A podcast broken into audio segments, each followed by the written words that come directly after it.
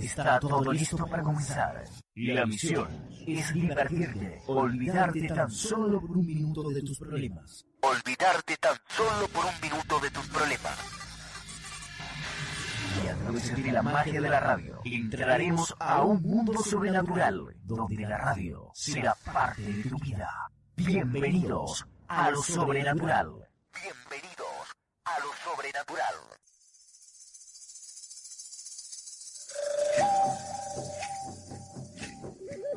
Onda Surmotril presenta Ladrones de Sueños. Un viaje que te transportará hacia lo desconocido, lo enigmático, la historia y la espiritualidad. ¿Te atreves a vivir la experiencia? Acompáñanos y descubre todo aquello en lo que siempre pensaste y nadie te dio respuesta. Los miércoles, de 10 a 12 de la noche, tienes una cita con Los Ladrones de Sueños. Un programa dirigido y presentado por Javier Mercado en Onda Sur Motril, 107.7. Y Ladrones de Sueños. Bienvenido a tu despertar.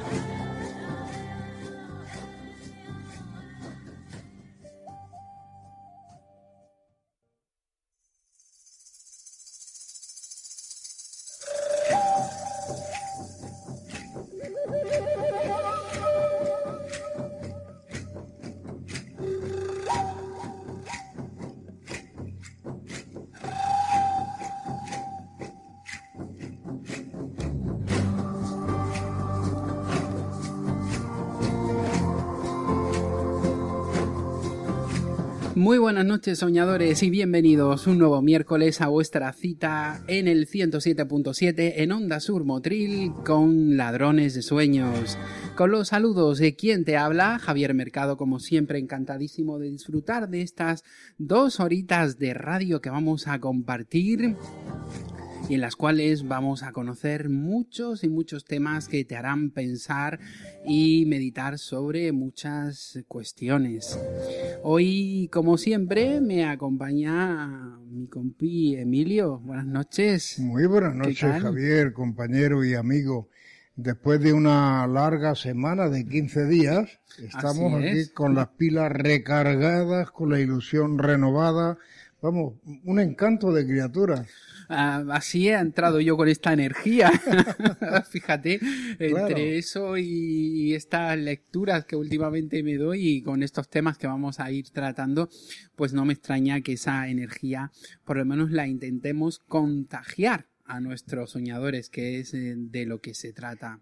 Además de que la noche viene, eh, siempre traemos la noche cargadita de bombo, pero esa noche yo creo que nos vamos a salir de lujo, ¿no? Muy, pero que muy intensa. Así que si te parece, voy a ir desgranando el menú que vamos a compartir en estas dos horitas de radio, como hemos dicho. En unos minutos eh, estará con nosotros nuestra primera invitada, que es mm, Dora Gil, eh, con la cual vamos a conocer un estupendo libro que mm, os hará pensar mucho y seguramente os hará ver la vida de otra forma. del hacer al ser se llama el libro de la editorial Sirio y estará con nosotros para contarnos todos los detalles del mismo. Además de muy fácil lectura, muy cómodo de leer y además muy, muy, muy interesante. Así es. Luego este, em, tendremos nuestra sección de divulgación, conocimiento universal. Nuestra compañera Maribel Jiménez estará con nosotros eh, hablándonos del principio de polaridad en esa segunda parte que la dejamos ahí pendiente y hoy concluiremos ese principio del Kibalión que estuvimos tocando en su anterior intervención. Sí, porque nos dejó con la, con la boca llena de miel. Y, ahora toca saborearla también. Hoy tocará, me imagino, un poco más para el final, ¿no? Así es. Como cada semana recibiremos un nuevo mensaje de las estrellas, también estará preparado. Y en nuestra sección de Enclave de Sol, eh, Maite del Sol va a estar con nosotros otra noche más. En este caso hablaremos del bajo astral y sus habitantes, un tema que ya también muchos soñadores habían pedido y en esta ocasión lo trataremos debidamente. Muy interesante tema. Eh, un nuevo relato de nuestro compañero escritos desde el manicomio, Pepe Desastre, que estará también con nosotros y en la parte final cerraremos con nuestro habitual colaborador, nuestro querido Fermín Mayorga y sus crónicas documentadas, eh, que hoy nos hablará sobre vudú en conventos españoles. O sea que la noche se presenta. Yo creo que prometedora es, ¿no? O sea, va a ser una noche muy prometedora, yo creo que hasta incluso porque eh, Fermín tiene una buena documentación del tema de los conventos y de los seminarios. Y hoy conoceremos muchos casos que seguramente nos dejarán atónitos. Hoy os voy a, ya os lo adelanto, lo tenía previsto al principio, pero os voy a librar de esa reflexión y final en nuestra sección Imaginemos, porque hoy tenemos mucho programa y lo importante es dar tiempo a, a todos nuestros invitados. Pero bueno, no os preocupéis que la próxima semana estaremos aquí. La próxima semana, como decía Tipicol, hablaremos del gobierno, ¿no? Os recuerdo las vías de comunicación con el programa para participar en directo y sugerirnos todos aquello que creáis conveniente. Ya sabéis, vía Facebook está nuestra, nuestro grupo en nuestra página de Facebook de Ladrones de Sueños y vía Twitter ya sabéis que mm, nuestro usuario es arroba ladronesuenos y el hashtag para esta noche, por si queréis eh, interactuar, es almohadilla LDSEP 130 de nuestro programa 130 cosa más maravillosa. Vamos ya camino del millón. Sumando poquito a poco. bueno, pues eh, lo dicho, que ya sé que no os entretengo más porque como habéis visto tenemos un programa que promete, así que yo creo que lo que corresponde es entrar en materia. Y empezar. Así que vamos a ello. Vámonos.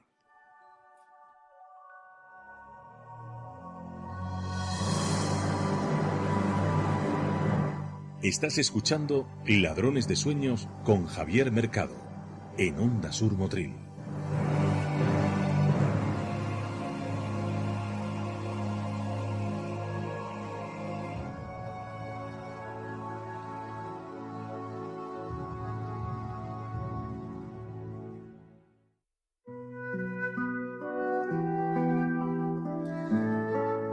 Y para empezar voy a presentaros a nuestra invitada de esta noche. Eh, ella es Dora Gil, eh, cuya vida está inspirada por un profundo anhelo de libertad. Desde muy niña percibía un mundo que le pesaba y decepcionaba. Una íntima certeza de otra posibilidad más allá de la apariencia limitante de las cosas le lleva a dedicarse con pasión a profundizar en sí misma. Estudia psicología y bellas artes y recorre durante años escuelas de autoconocimiento que le ayudan a comprender la meditación como un modo natural de vivir. Enamorada del silencio, disfruta de muchos periodos de soledad a los que la autoindagación, el yoga, la exploración de la respiración y la nutrición se integran en una vida sencilla y dedicada al descubrimiento de lo interno. Y yo creo que estaréis ya deseando conocerla y lo que corresponde es darle la bienvenida y las buenas noches a Ladrones de Sueños. Dora, buenas noches. Hola, buenas noches y muchas gracias por recibirme. Muy buenas noches, Dora. Soy Emilio. Te saludo con el corazón en la mano. Buenas noches, Emilio. Muchas gracias también a ti. Em, Dora, hoy presentamos eh, tu libro eh, del, hacer al ser, eh, donde descubrir el regalo del momento presente es todo un acontecimiento, ¿no? Pues sí, ese, es el subtítulo del libro y también la esencia. todo el libro está orientado un poquito a, a, a detenernos en eso que tanto evitamos y que está tan accesible y tan inmediato, el momento presente. Lo que pasa es que nadie nos ha enseñado a, a sumergirnos en él, a vivirlo, a saborearlo, a descubrir ese regalo que contiene, de desvelarnos lo que somos de verdad. Eh, hay una primera parte del libro eh, que me resulta me resultó curiosa porque además es bastante amplia, ¿no? Y yo creo que sitúa al lector y es eh, hablando un poco de algo tan fundamental como es la respiración, ¿no? Pero ya no solo la respiración que tenemos que tomar, lógicamente, para que nuestro cuerpo mm, funcione, sino la respiración en cuanto a nuestra propia vida diaria, ¿verdad? De hecho, mm, eh, el, primer capítulo, este, este extra de la respiración, no es casual, porque gracias a ella un poco se abrió también mi propio camino. Por eso quise que fuese el tema del capítulo primero. Y, y sí, eh, no se trata de ofrecer en este capítulo técnicas de respiración de las que ya hay tantos libros escritos, sino más bien de invitar a una intimidad con esta herramienta tan preciosa que, está aquí siempre y que cuando sintonizamos con ella, tiene el poder de abrirnos a, a lo que somos, a, nuestra conciencia más profunda, a nuestro ser verdadero. Y hay otra parte, desde mi punto de vista, eh, también interesante, y es eh, en la que reflejas y le dedicas una gran parte también, y es cuando hablamos de la adicción que tiene el ser humano a pensar, ¿verdad? Sí, realmente es una de las grandes adicciones de nuestro tiempo y la menos reconocida, la más frecuente, por cierto, pero la menos reconocida. Eh, es pensando como normalmente nos escapamos de nuestra realidad presente. Es el método más usual que utilizamos para no sentir lo que sentimos, para no abordar nuestras emociones, para evitar todo aquello que, que tememos. Lo hacemos de forma automática, pero realmente es una verdadera adicción. Dora, eh, yo quería preguntarte algo. Eh, como buenos compañeros de viaje, ¿sería recomendable el mirar hacia adentro de uno mismo? ¿Sería recomendable la soledad? ¿Sería recomendable llevar una respiración adecuada? Mira, yo siempre hablo desde mi experiencia. Para mí ha sido esencial, no solo recomendable, sino esencial. La vida me ha invitado a ello desde muy niña y, es ahí, en ese, en ese viaje hacia adentro, en esa aceptación de estar conmigo misma, donde curiosamente se han ido revelando y se siguen revelando todos los tesoros y todas las cosas que yo voy necesitando en la vida. Y, es verdad, ahí hay mucho que se Y hay una parte mm, también quizás que muchos de nosotros, además la reflejas eh, bastante bien, eh, de una forma muy natural y muy sencilla, y ese eh, la llamas, de hecho el capítulo lo llamas la luz de la hora, ¿no? Que refleja un poco esa falta de tiempo, ¿no? Que, que vivimos, porque yo creo que el ser humano vive un poco, yo soy muy de esa opinión, ¿no? O bien vive en el pasado o bien pensando en el futuro. Y al final el presente realmente no lo vivimos ni lo disfrutamos. Efectivamente. Eh, tal como nos concebimos como un pequeño personaje buscador siempre de algo que está más allá y que nunca está aquí, nuestra vida suele consistir en eso, en una carrera hacia lo que viene después o tratando de evitar lo que vivimos o de recordando de recordar lo que ya pasó, nunca estando aquí. Entonces ese capítulo, que es el capítulo central también, está orientado a, familiarizarnos con el momento presente, a, atrevernos a vivirlo eh, momento a momento, en la intimidad de nuestra conciencia, y no solo a disfrutarlo como se, se suele decir, porque a veces el momento presente no se nos presenta precisamente disfrutable, pero sí cargado de sabiduría y de riqueza, y aceptar quedarnos, aceptar vivirlo, aceptar sentirlo, aceptar observar todo ese espacio y todo lo que contiene el presente, para mí es de donde realmente encontramos la fuerza para seguir dando el próximo paso. Si nos lo saltamos, el próximo paso estará carente de esa vitalidad que nos ofrece el presente. Mm, lógico, porque eh, tenemos que llevar un autocontrol sobre todo si pretendemos reflexionar sobre nosotros mismos. Es decir, yo creo que es importantísimo que nos conozcamos nosotros, ¿no?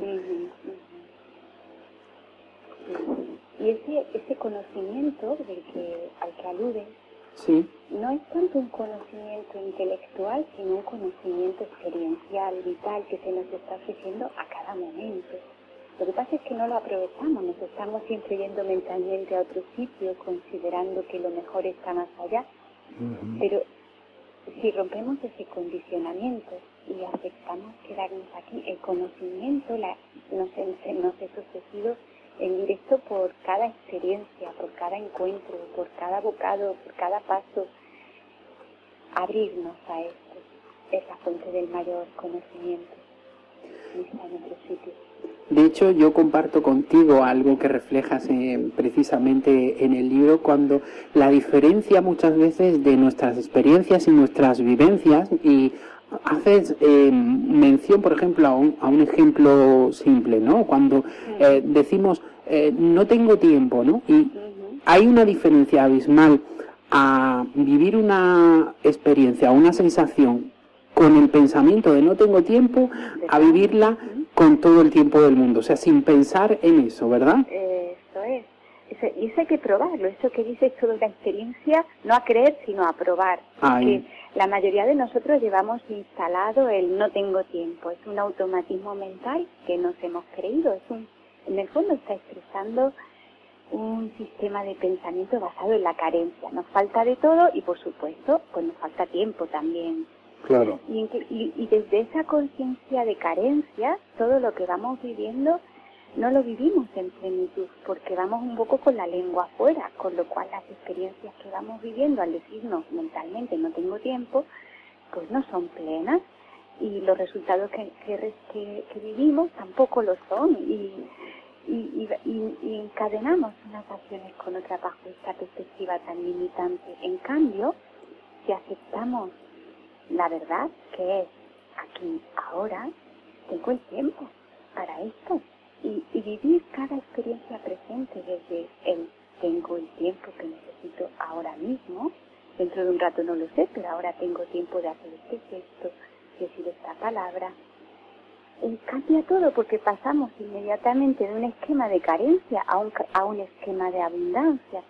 Y eso condiciona toda la vivencia nos abre a la abundancia. Tengo tiempo, tengo tiempo, es muy diferente.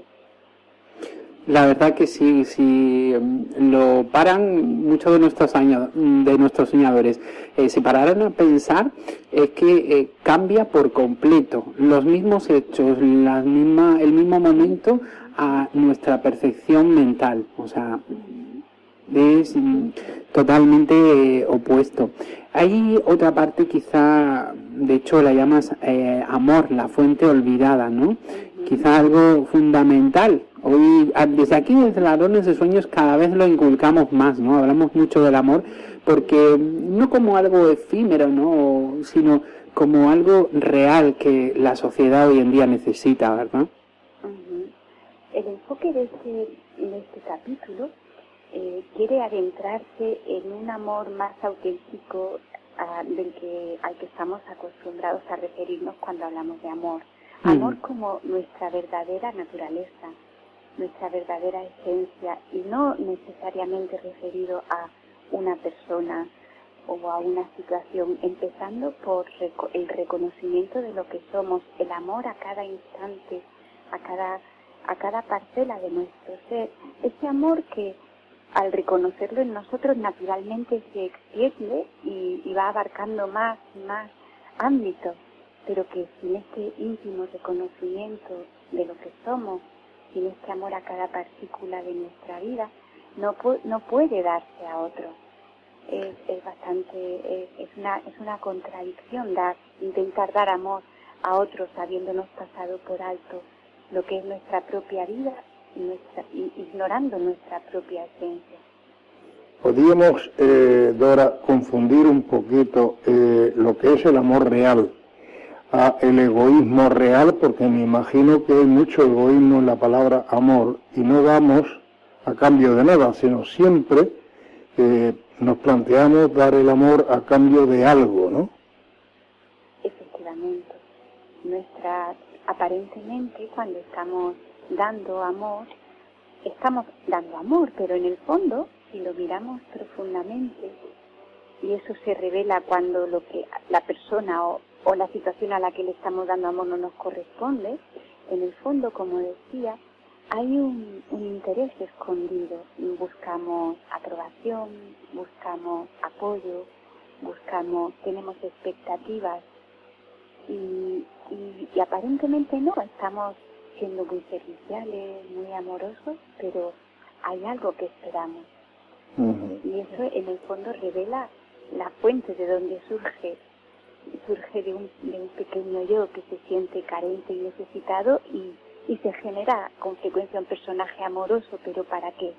Para recibir lo que cree no tener. ¿eh? Por eso este capítulo alude a la verdadera comprensión de lo que somos, no ese pequeño personaje buscador, sino nuestro verdadero ser, una conciencia amplia, abierta y abundante, que, radiante que puede dar constantemente. Habría que abrir, eh, yo creo, más las fronteras del amor para pedir eh, no pedir nada, sino darlo todo a cambio de ese nada, ¿no? Claro, pero eso solo podemos hacerlo desde esa comprensión de lo que somos, porque mientras nos seguimos considerando un ser pequeño, carente y necesitado, que vive en la escasez, el no pedir nada es una contradicción porque desde esa conciencia siempre estamos pidiendo porque nos sentimos carentes. Para no pedir nada de verdad, necesitamos estar asentados en esa verdadera conciencia abundante de lo que somos. Y entonces el no pedir es natural porque ya nos sentimos eh, plenos, completos. Eh, nos llegan a través de las redes sociales algunos comentarios, como nuestro amigo Manuel Ortega nos da las buenas noches y nos dice con el pensamiento uno se hace adicto también a los sueños. Y luego nos pregunta, dice, ¿qué es aquello que corroe al ser humano por dentro cuando pasa totalmente de vivir el presente? ¿Qué es aquello que corroe al ser humano por dentro cuando pasa totalmente de vivir el presente? O sea, cuando no lo vive. Efectivamente. Cuando se lo salta. Eh, pasado y futuro al final no forman parte de la hora. Efectivamente. ¿Qué corroe? Pues eso sería todo un tema de, investigación que nos saltamos, porque muchas veces esa búsqueda de sueños, de futuro, algo lejano que vendrá y que será mucho mejor de esto, en realidad lleva consigo la creencia de que lo que hay aquí está mal, de que lo que se siente aquí no está bien sentirlo, estamos escapándonos de nuestras emociones presentes que surgen precisamente de ese juicio que hacemos al momento presente y a nosotros mismos. Entonces, como no nos gusta lo que hay aquí y nos parece un poquito amenazador, empezamos a buscar en el futuro. Cuando dices que corroe, pues quizás es ese miedo un poquito fantasmagórico hacia lo que queda aquí, porque no ha sido investigado lo que hay aquí. Aquí lo que queda es simplemente emociones que no han sido comprendidas, pensamientos que no han sido observados y que simplemente piden atención, no escape hacia el futuro, atención y comprensión, nada, nada terrible, nada que nos corroa. La apariencia de que no puede corroer es simplemente porque lo hemos rechazado, pero es pura vida necesitada de atención para mí. Y otra parte importante también del libro ¿verdad? es el apartado dedicado a, las, a tus relaciones, ¿no? a esa vía directa con uno mismo, ¿verdad?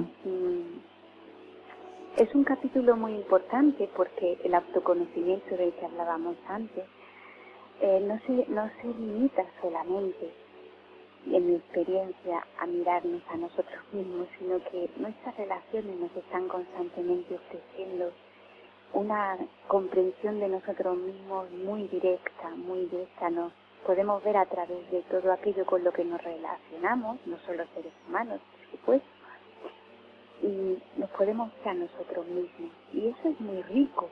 Lo que pasa es que nuestras relaciones están tenidas por el hacer, por el hacer cosas por los demás, por el conseguir cosas de los demás, por el sacrificio, por el esfuerzo.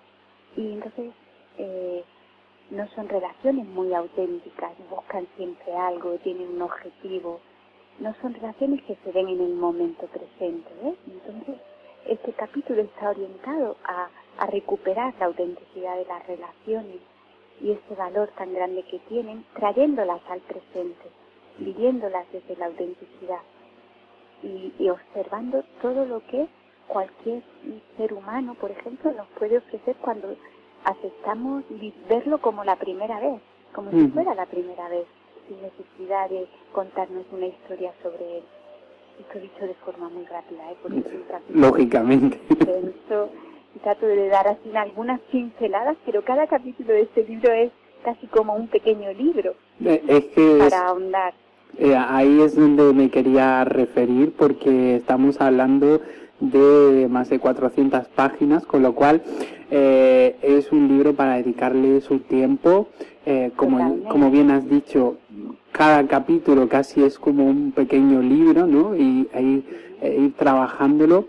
me resulta también curioso y no quiero que terminemos la entrevista sin dar un pequeño toque. Es, hablamos también del tema de la nutrición, ¿verdad? Hay un pequeño capítulo dedicado a, a ese tema, ¿verdad? Sí, sí, sí. Es un capítulo muy importante que ha sido, ha sido fundamental también en mi, en mi autodescubrimiento y que está tenido también de mucho condicionamiento, de mucho pensamiento, pensamos mucho sobre la comida, queremos conseguir muchas cosas a través de la mejor dieta, hacemos muchísimas exploraciones y sin embargo realmente el hecho de comer en toda su simplicidad se nos pasa por alto. Esa conexión con la vida que nos ofrece cada, cada bocado cuando es vivido desde la conciencia se nos pasa por alto. Y este capítulo es una invitación también muy práctica como todos los demás. Es un libro bastante práctico, cargado de sugerencias. Pues en este capítulo hay sugerencias para intimar con, con los alimentos, para descargarlos de toda esa esas historias mentales que nos contamos sobre ellos y también para aprender a no vivirlos como una adicción, porque muchas veces a través de los alimentos evitamos ese contacto con nuestras emociones presentes, ese contacto con nuestra propia vida que nos saltamos tomándonos algo, evitamos el vacío que sentimos recurriendo a a la comida, recurriendo a echar algo en la boca. Y sin embargo hay una invitación profunda en este capítulo a, a, no, a no usar la comida para eso, sino más bien a descubrir lo que la comida tapa. Y hay invitaciones muy prácticas para ello en este capítulo. Es un libro práctico, cada uno de los capítulos está lleno de, de sugerencias que invitan al lector a, detenerse y a practicar. no es un libro que se haya de leer de un tirón, al contrario, es para coger un capítulo cualquiera, no es necesario empezar del principio hasta el final. ¿Y qué tema me interesaría a mí utilizar para ahondar ahora? Y entrar ahí, leer un poquito y, practicar y, y otro día otra cosa. También ese abordaje es muy, muy bueno. O sea que sería conveniente ir analizando el capítulo poco a poco y escudriñándolo y sacándole todo el jugo como un limón, ¿no? Exacto, es como un, como una, es un libro de acompañamiento. es como un libro que acompaña nuestro viaje hacia nosotros mismos. Y nuestro viaje hacia nosotros mismos eh, está compuesto de muchas áreas de la vida, pues las relaciones, la nutrición, las emociones, el pensamiento pues según ese área que en mi vida está más viva, pues tomo ese capítulo y voy ahondando en él de una forma metódica, consistente, practicando, intimando, meditando. Es interesante. Hay una cosa que me gusta mucho y es que no recurre nunca a las dietas milagro, ¿no? Pues no, en ese capítulo para nada, al contrario, a lo que a lo que sí que aludo es a la escucha la escucha interior de nuestra vida, que es lo que a mí siempre me ha guiado. No creo en estas dietas, ni milagro ni no milagro. Es que no las cada, hay, ¿no? Cada uno de nosotros, no, no las hay. Cada uno de nosotros ha venido a este mundo con una extraordinaria herramienta, su propia escucha interior que le guía su propia vida, no, la propia vida nos guía constantemente hacia aquello que es bueno para nosotros, cantidad, calidad, y, lo sabemos, pero lo hemos olvidado porque le damos más credibilidad a lo que nos dicen de fuera, a la dieta, a la mejor dieta, a la dieta milagro. Trata de recuperar esa, esa conciencia tan valiosa. A mí cuando me hace mucha gracia cuando hay alguien que dice pierde 8 kilos en un par de días, digo, qué locura. Pues sí, la verdad que sí la verdad que, que suena locura. Y Dora, para finalizar, hay una pregunta que es de rigor. Eh, ¿Por qué de, del hacer al ser? Aunque al final del, del libro terminamos del ser al hacer. Exacto, sí, sí. Pues todo el libro va desarrollando, va desarrollándose desde el hacer al ser porque estamos muy, muy eh, metidos en el hacer, digamos, vivimos desde un constante hacer cosas para evitar otras, hacer otras, hacer cosas para conseguir otras, en ese esfuerzo constante que elude el presente. Entonces, ya que nuestro condicionamiento es así, pues el libro nos va conduciendo al, al aquietamiento, al, detenernos, a la intimidad con lo que somos al ser. Pero al final del libro, eh, naturalmente tenía que plantearse, bueno, una vez que voy acercándome a mi ser, ¿me quedo aquí parado? Pues es la pregunta de siempre, no. Al contrario, cuando realmente nos vamos acercando a nuestra esencia, lo que surge es una extraordinaria creatividad y un enorme anhelo de, de crear, de expresar, de manifestar, de realizar, a veces con un gran dinamismo, con una gran creatividad, pero ya no surge como antes del esfuerzo, de la compulsión o de la necesidad, o de la evitación, sino que surge de forma natural de lo que somos, de la creatividad que es nuestra esencia. Dora, además de felicitarte a ti por el éxito seguro que vas a tener con este libro, felicitar sin duda a los lectores porque son los que van a salir ganando con esta lectura. ¿eh? Seguramente. La verdad es que yo no me importa redundar en tus palabras y, y, decir que sí, incluso para mí, para mí sigue siendo útil este libro y constantemente recibo el testimonio de personas para las que les está siendo útil como un acompañamiento en momentos de su vida me alegra que lo digas y, yo también estoy de acuerdo con eso. Muchas gracias. Es como una enciclopedia de la vida. bueno, una enciclopedia experiencia. yo la, describiría casi casi así por lo que por lo que bien hemos dicho. Igualmente eh, insistimos en que el lector se lo tome con calma y confianza porque no es un libro como cuando te lees una novela que te metes en una historia y y la llegas hasta el final, sino es un libro para ir tratándolo poquito a poco y haciendo uso de esa efectivamente y sobre todo haciendo uso de esas sugerencias prácticas que en muchos capítulos eh, incluyes. En lugar de leerlo, lo que hay que hacer es estudiarlo, ¿no? Sí, estudiarlo, pero con, con cariño, digamos, estudiar, estudiar, ahondar en un parrafito, detenerme un momento, respirar. ¿Qué me dice a mí esto? ¿Cómo puedo yo vivir esto? Eh, qué me hace evocar, ¿no? Es, un libro para saborearlo. Yo, yo cambiaría el estudiar por el saborear. Eso que el estudiar queda muy de cole, Emilio, y luego la gente se echa tiene connotaciones, tiene connotaciones demasiado de ese tipo. Sí. Que luego nos, prefiero saborear. Nos autosugerimos cosas que no son. que no son la puntualización de Dora me ha parecido extraordinariamente interesante.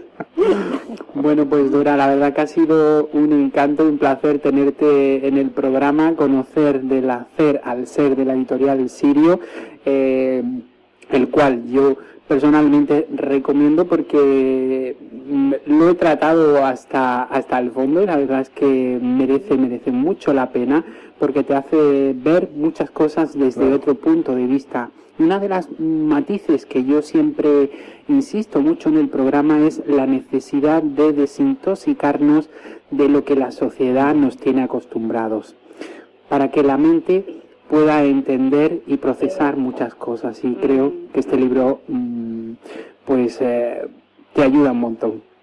Pues sí, muchísimas gracias por, por esta oportunidad y, y, aquí, estamos. Si hay, también puedo, puedo deciros a los que me escucháis que si queréis saber un poquito más sobre el libro, en mi página web, toragil.com, hay un poquito más de información. Incluso se pueden descargar gratuitamente algún capítulo para, para ver un poquito de qué va y sintonizar con el lenguaje.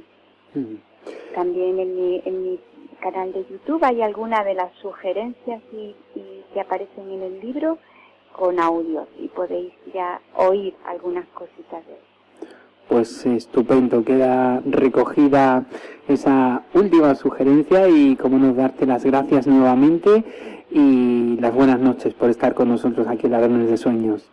Pues muchas gracias y buenas noches a todos. Un beso, Dora, buenas noches. Un abrazo, buenas noches. otra.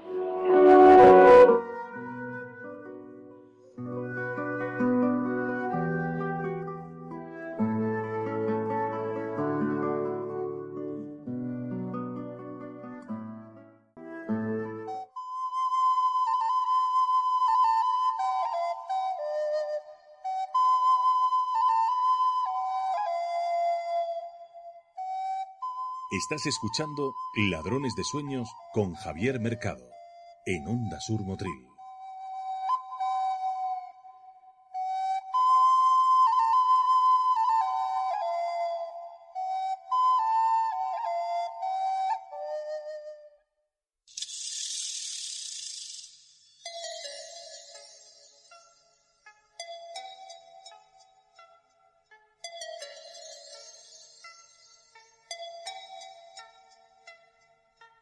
Ladrones de Sueños. Divulgación, conocimiento universal. Donde te resolveremos las dudas de las mentes inquietas con Maribel Jiménez.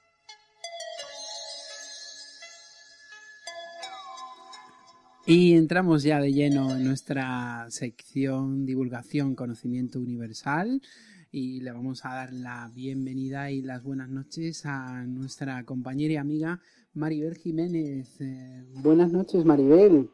Buenas noches, Emilio, buenas noches. Muy buenas noches, Maribel. ¿Qué tal? Bueno, locos por escucharte ya para que continúes con la narración que iniciamos, pero ahí estamos, ¿no, Maribel? Sí, sí, me nos quedemos a media por el tiempo, claro que es que esto que yo expongo pues es muy largo. Entonces no se puede resumir en un programa, ¿no? Entonces, eh, no sé si recordaréis en el anterior programa que os comenté que mm, para armonizar lo opuesto, que era el principio de prioridad, hay que situarse siempre en el, en el punto medio, ¿no? Lo recordabais, ¿no? Sí. Bueno, pues entonces, eh, muchas personas, yo voy a hablar de dar y recibir, ¿vale? Lo he situado en, la polaridad también, porque lo veo importante porque muchas personas se quejan de, eso, yo las veo por las redes sociales, incluso en el, en el día a día, ¿no? Y entonces pues muchas muchas personas pues se quejan de que dan mucho y reciben poco.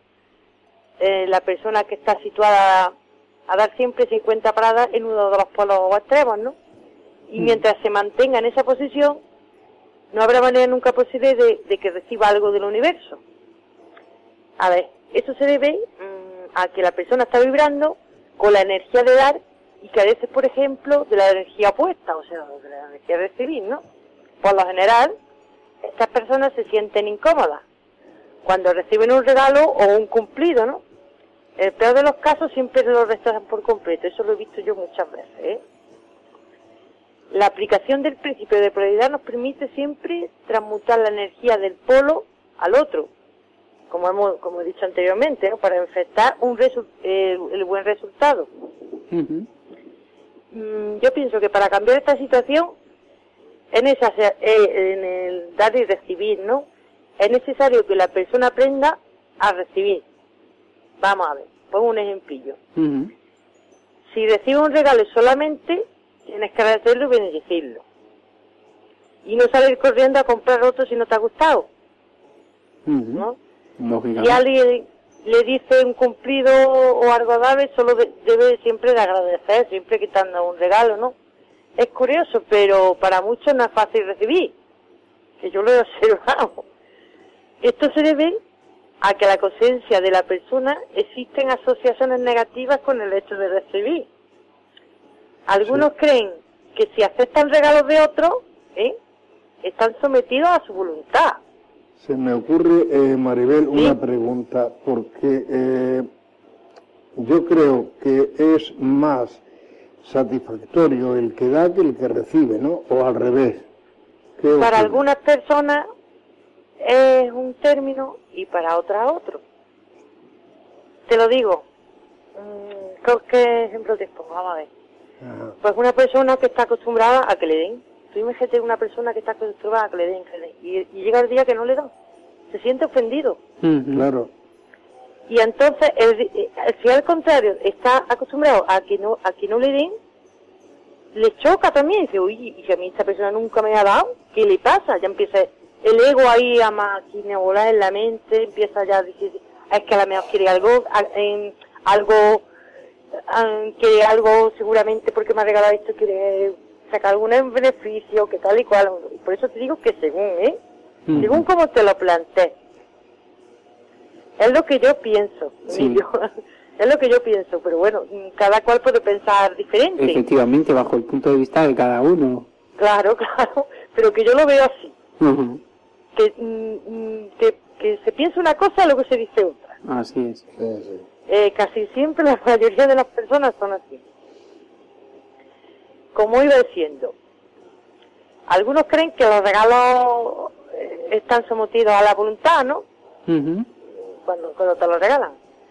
Otros, otros creen que no se lo merecen o no es necesario, ¿no? Cualquiera que sea el pensamiento negativo, siempre debe ser eliminado, siempre. Y, reemplazado por la gratitud, no pensar, es que me da porque se quiere aprovechar. Uy, qué raro porque, porque o, al contrario, como ha explicado Emilio, ¿no? Mm. No, siempre hay que agradecer. Y no pensar en lo peor. Bueno, en definitiva, quien no recibe no ha desarrollado la habilidad de recibir. O sea, tú, a ti te dan algo y dices, uy, qué feo, qué cosa ah, la voy a dejar ahí por, no decirle que no me gusta. No, siempre tienes que agradecerlo aunque no te guste. Que eso no es bueno, no es bueno no agradecer. Siempre en la vida hay que agradecerlo todo. En el orden práctico se debe trabajar siempre, ¿eh? este es un punto que he querido darle, con la mano izquierda, ya que todo el lado izquierdo del cuerpo desarrolla la, la energía de recibir. ¿eh? Eh, al principio uno se siente torpe usando una mano, ¿no? Sí. Pero con el tiempo y con la práctica las tareas se vuelven más sencillas. Y en el caso de la gente zurda, que esto lo hago en clave aquí porque seguro que me van a preguntar, la regla es se, se invierte. ¿eh? Por otra parte, la mano derecha, la mano derecha, la, la mano la mano izquierda eh, son de las personas de, al contrario de, de, dar, ¿no? Si tú, si tú das, pues, pues vas a recibir siempre. ¿Entiendes? Sí. Eh, el, el, el, concepto siempre de dar y recibir es, lo que he dicho antes, ¿no? Es, según la interpretación de cada persona. Claro. Pero la mano derecha, de todo este sector del cuerpo, desarrolla siempre la energía de dar. Eh, las personas estamos acostumbrados a dar demasiado, algunas, ¿eh? A menudo les sugiero que, que cierren la mano derecha y que abran la izquierda, moviendo los dedos para calentar bien la mano. Esto es un ejercicio. De esta manera sencilla se activan los canales de percepción de nuestro ser. ¿eh? Si alguien dijo, eh, Maribel, alguien dijo que la mano izquierda lava a la mano derecha, entre las dos lavan la cara, pero que no sepa la derecha lo que hace la izquierda, ¿no? Sí, sí, eso es un proverbio muy antiguo. Sí, sí, aparte mi abuela lo decía. Claro. Sí, Emilio. Que Emilio ya sabemos que tiene sus años y su sabiduría. Sí, claro. sí, sí. Eh, si consideramos cada uno de los eventos externos como un reflejo de nuestras programaciones internas, ¿no? Podríamos conocer claramente cuando estamos trabajando en nuestro canal de receptividad. En definitiva, yo pienso que aquellas personas que no que nos desilusionan por no darnos lo que esperamos de ellas, en realidad nos están enseñando que no estamos listos para recibir, ¿eh?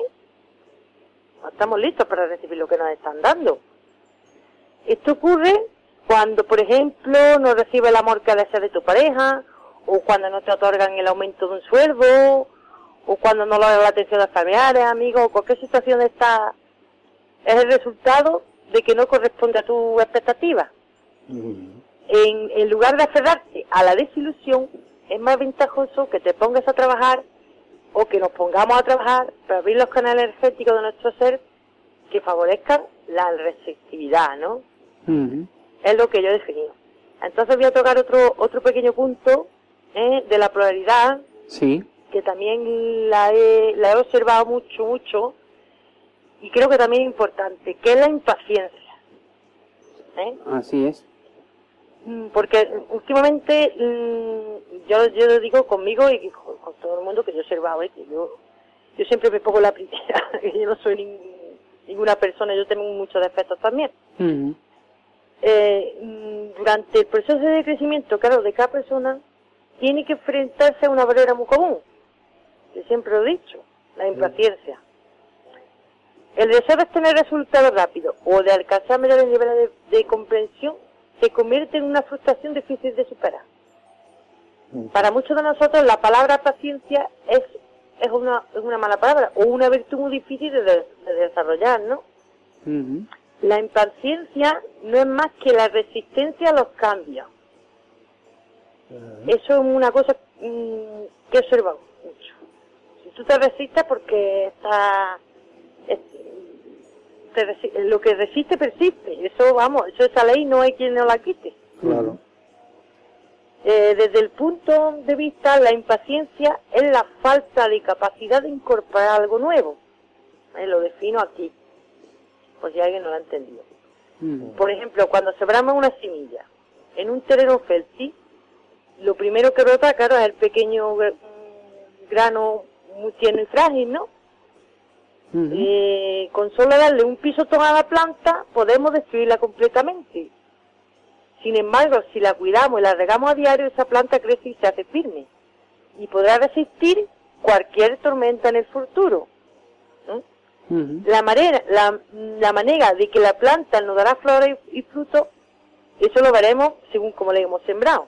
Desde el momento que, la hayamos sembrado la semilla hasta que obtiene más frutos, exige un tiempo determinado un proceso, un proceso necesario para, mm, para depositar el crecimiento. O sea, que todo el universo tiene su tiempo de gestación. Aunque, aunque vivamos en el mundo maya, como decían los mayas, el mundo de ilusión, pero el tiempo de que exista, siguiendo siempre esta analogía, cuando intentamos cambiar algo en nuestro carácter, es como si depositáramos una semilla en esa conciencia. O sea, que para ver los frutos futuros tendremos que cuidar pacientemente todo aquello que estamos tratando de desarrollar. La impaciencia es, es una, una, fuerte resistencia a incorporar nuevas conductas, siempre se ha sabido, ¿no? Las personas más inquietantes pretenden que las cosas les salgan bien desde el principio, y esto le resulta prácticamente imposible. Todo tiene su proceso y su, y su tiempo.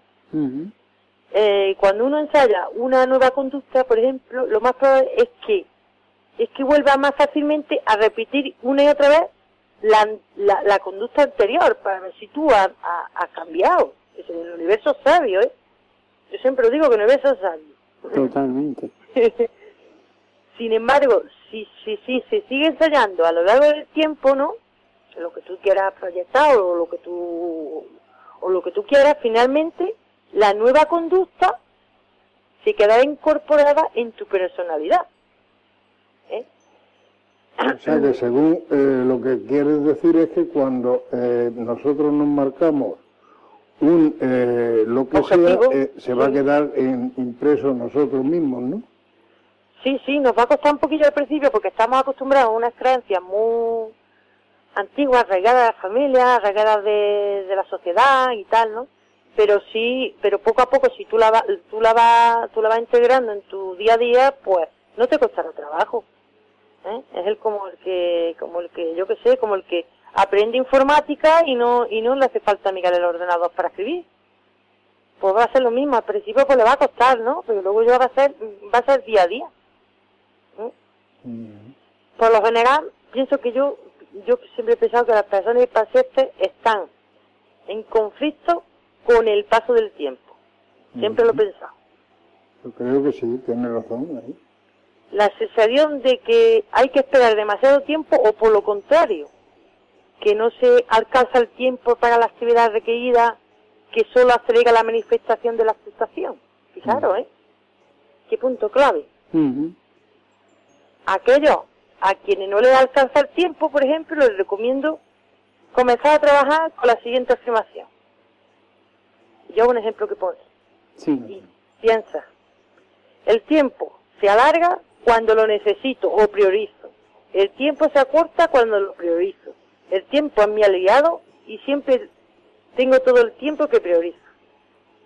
Es una afirmación positiva. que puedes, tú puedes hacerte una afirmación positiva eh, de la que quieras. Si, diciendo que sea positiva, va a ser bueno para siempre para uno, ¿no? Sí. Bueno, en fin. Y, y esta es la... ya oh, mm, hoy os daré un poquito menos corto porque porque me, no tengo mucho tiempo, ¿vale? Sí. Y ya lo voy a dejar aquí. Perfecto. Pues mm, genial, porque además hoy vamos a caballo, como ya has visto. Sí, ya te veo, ya te veo. Tenemos un programa muy intenso y, y, como siempre, Maribel, pues muchísimas gracias. Eh. Es que he querido, eh, he, querido hacerlo cortito porque sé lo que eh, el tiempo que requería. Aparte, es que si meto otro tema lo voy a dejar a media. Entonces he preferido dejarlo así. Espero que ah, se haya entendido se haya entendido, se os ha gustado y que y que ha sido un placer pues estar otra, otro mes con vosotros. Para nosotros un gran placer tenerte en antena porque sabes que eh, aprendemos mucho contigo. ¿eh, Muchas gracias, Emilio. Recojo como cierre el comentario que nos hace nuestro amigo Manuel Ortega a través de Twitter. Nos dice, la hablando de la impaciencia, pues, mm, eh, la impaciencia posiblemente lleve a la humanidad a su destrucción, principalmente porque todo lo queremos al segundo. Y yo creo que, que bastante razón tiene con ese comentario porque nos hemos creado ¿no? esa necesidad de todo al, al, instante. al instante y eso al final nos genera una ansiedad. Sí, eso está clarísimo. Lo cual no nos permite llegar a nuestro objetivo, lógicamente. Claro. Limita siempre un poco los campos, ¿no? Exactamente, le doy toda la razón. Aparte sí, es muy, es muy, destructivo porque ya te genera te genera conflictos anteriormente, te genera estrés, te genera impaciencia, te genera muchos problemas que, que te, hay gente que llega al punto de de, no poder ni dormir. Así es. Pues Maribel, lo dicho, muchísimas gracias por estar con nosotros otra en otra intervención y que pases una buena noche. Igualmente, muchas gracias, ¿eh? Nos vemos pronto, un beso. Venga. Recuerdo a Víctor. Chao. Gracias, yo se lo daré, aunque lo estará escuchando. Seguro. Venga, un abrazo. Venga, un abrazo, buenas noches.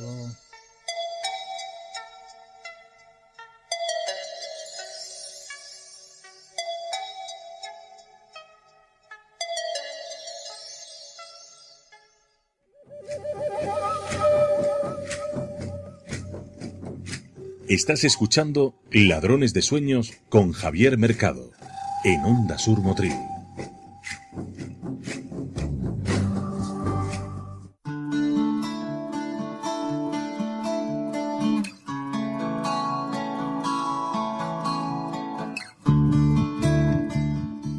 En Ladrones de Sueños escuchamos el mensaje de las estrellas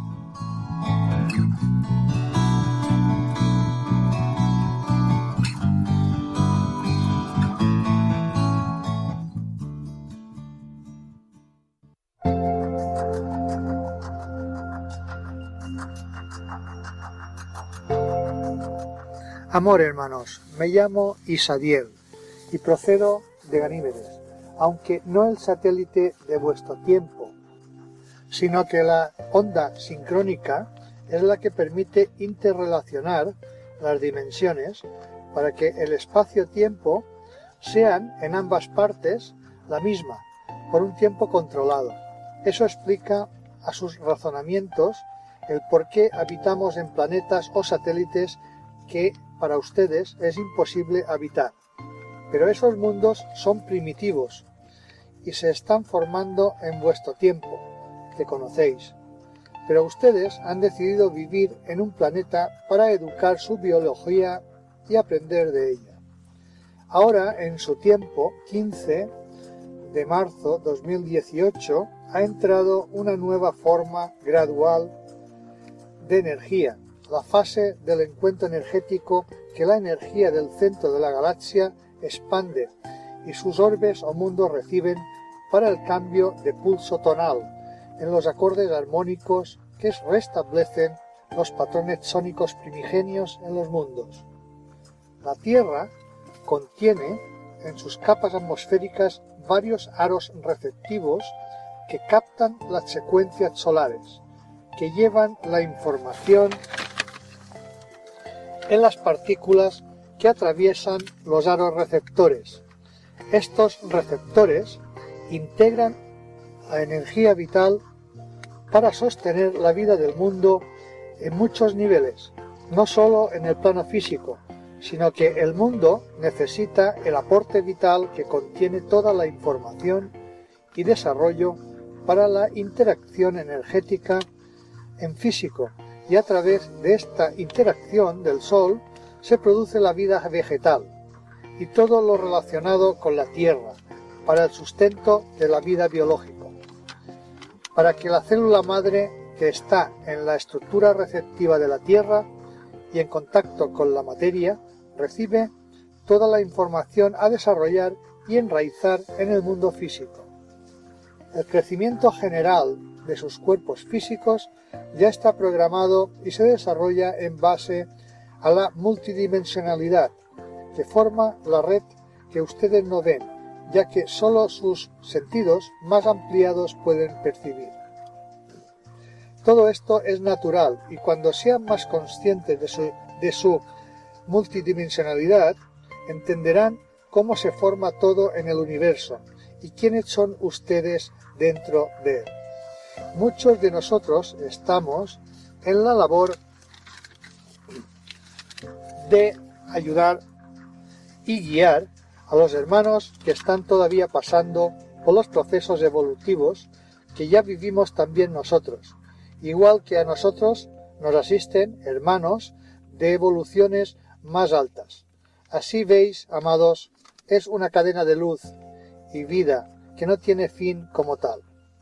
Habéis recibido información de diferentes hermanos de los mundos de luz para que empecéis a tener referencias internas para recibir la enseñanza que hay en las cosas y podáis redescubrir vuestra energía creadora y conozcáis las partes que sois y las que solo sois una parte.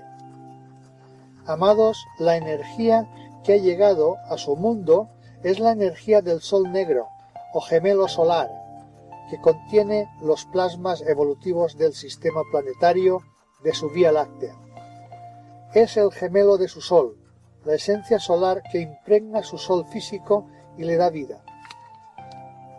Se le llama Sol negro porque su luz es desconocida hasta que no se manifiesta en el Sol luz físico. Este Sol negro es el que correlaciona la conciencia de tercera dimensión a la vida multidimensional en las etapas de vida biológica.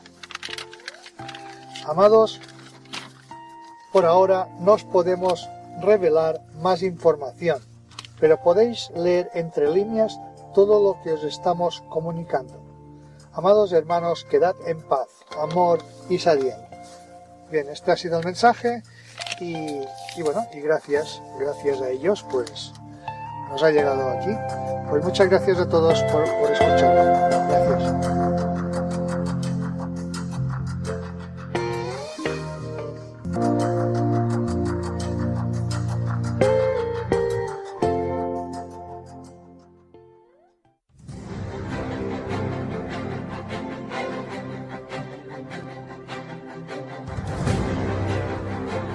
En Ladrones de Sueños, la Agenda del Misterio.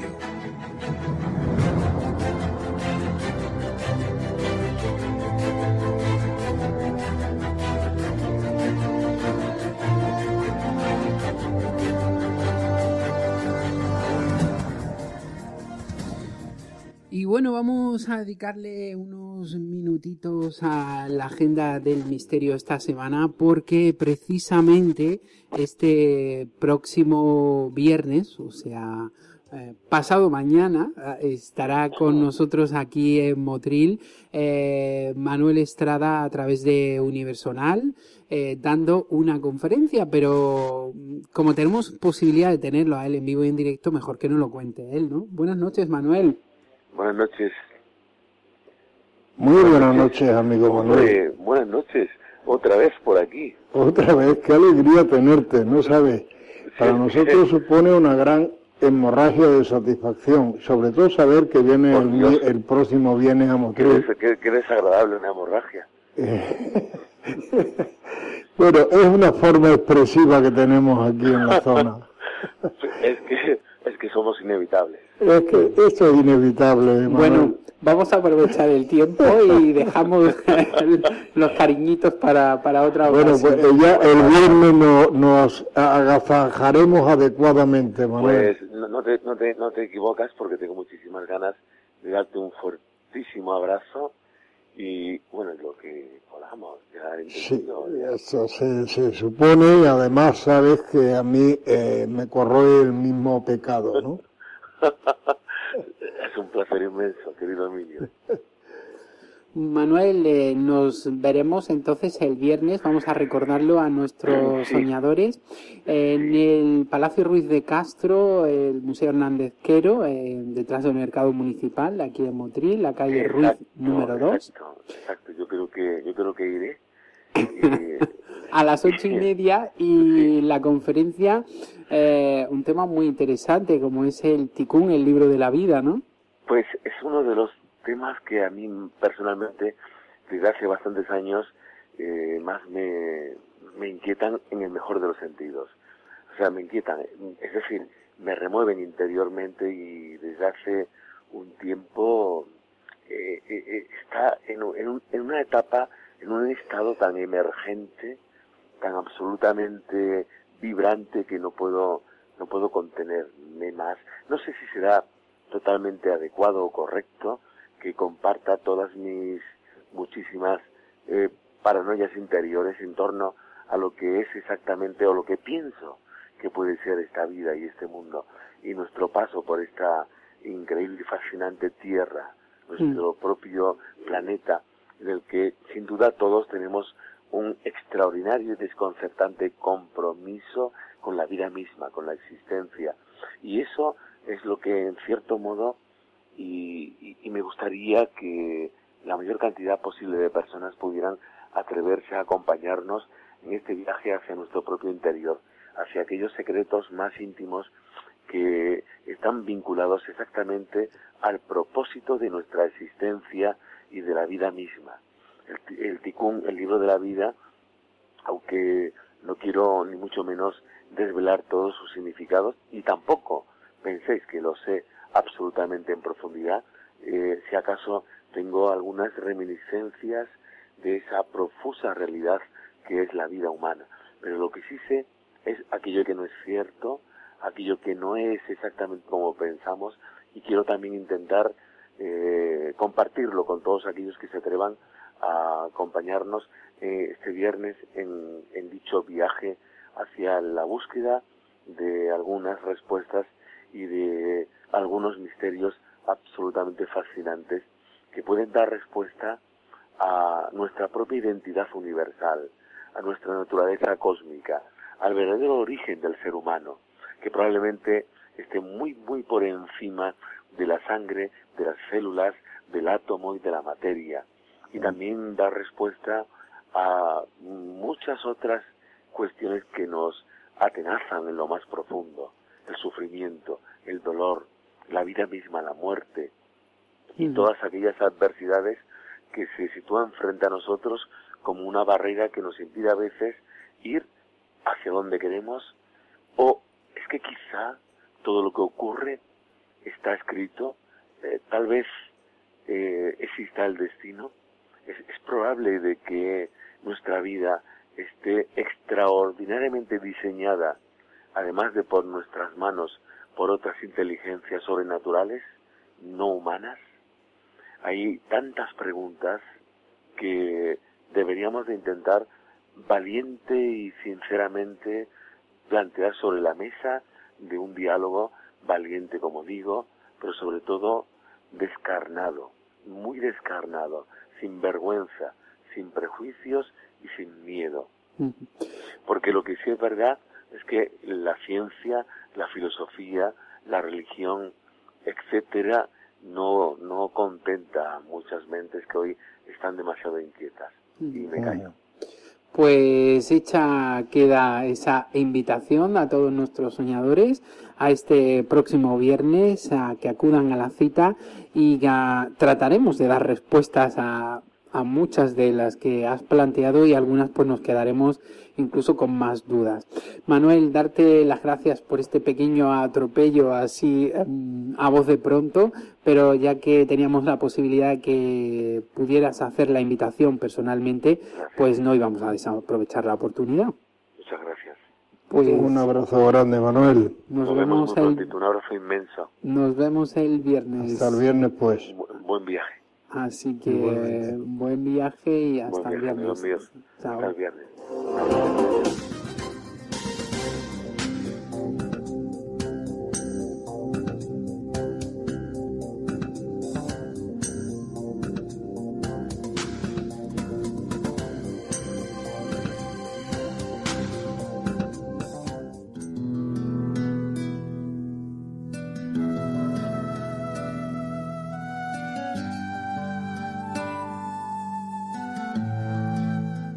Estás escuchando Ladrones de Sueños con Javier Mercado en Onda Sur Motril.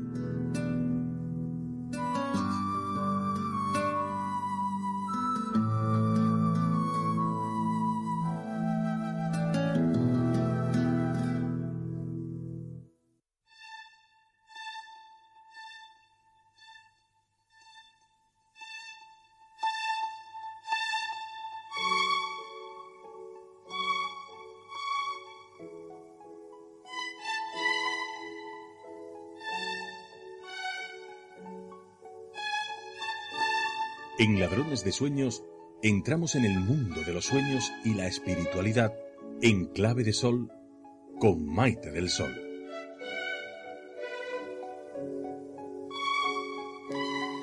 Y llegamos ya a nuestro momento, en Ladrones de Sueños, eh, con nuestra sección en clave de sol y está ya con nosotros eh, nuestra compañera y amiga Maite del Sol, a quien le vamos a dar las buenas noches y la bienvenida nuevamente a Ladrones de Sueños. Maite, ¿qué tal? Hola, muy buenas noches, Javier. Muy bien. Buenas noches, Emilio. Muy buenas noches, Maite. Bienvenida a estas ondas arcianas. Muchas gracias, muchas gracias. Encantada de estar con vosotros. Sabes que para nosotros es un inmenso placer tenerte. Pues sí, para mí también estar aquí con vosotros, aunque sea a través de, las ondas del teléfono. Así es, nos tenemos que apañar con lo que hay, como yo digo. Mientras no tengamos una pequeña nave, ¿no? Para teletransportarnos. Pero bueno, lo importante es que podamos estar juntos y compartir este, este ratito de, de radio. Hoy mm, con un tema muy interesante y que muchos de nuestros soñadores ya estaban ahí pendientes de cuándo lo íbamos a tratar, ¿verdad? Pues creo que sí, porque alguien me preguntó que cuando iba a hablar de, este asunto del bajo astral y de sus habitantes, de, de todas esas entidades que pululan por ahí, entonces pues dije, bueno, pues nada, lo reservo para, para mayo.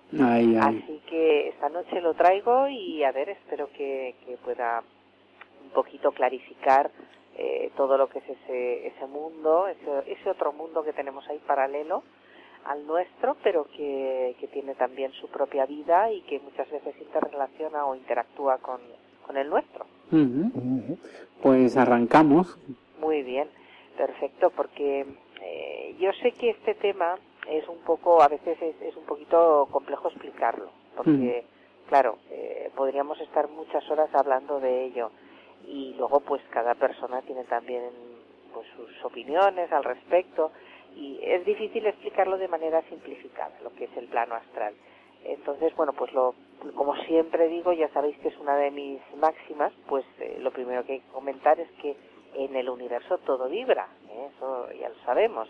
Entonces, eso se produce tanto en el plano de, la materia, energía, que es la parte que estudia la ciencia, como bueno, en, planos o en estados más sutiles, donde son otras las partículas, la, energía y, las leyes que, lo conforman son distintas. ¿eh?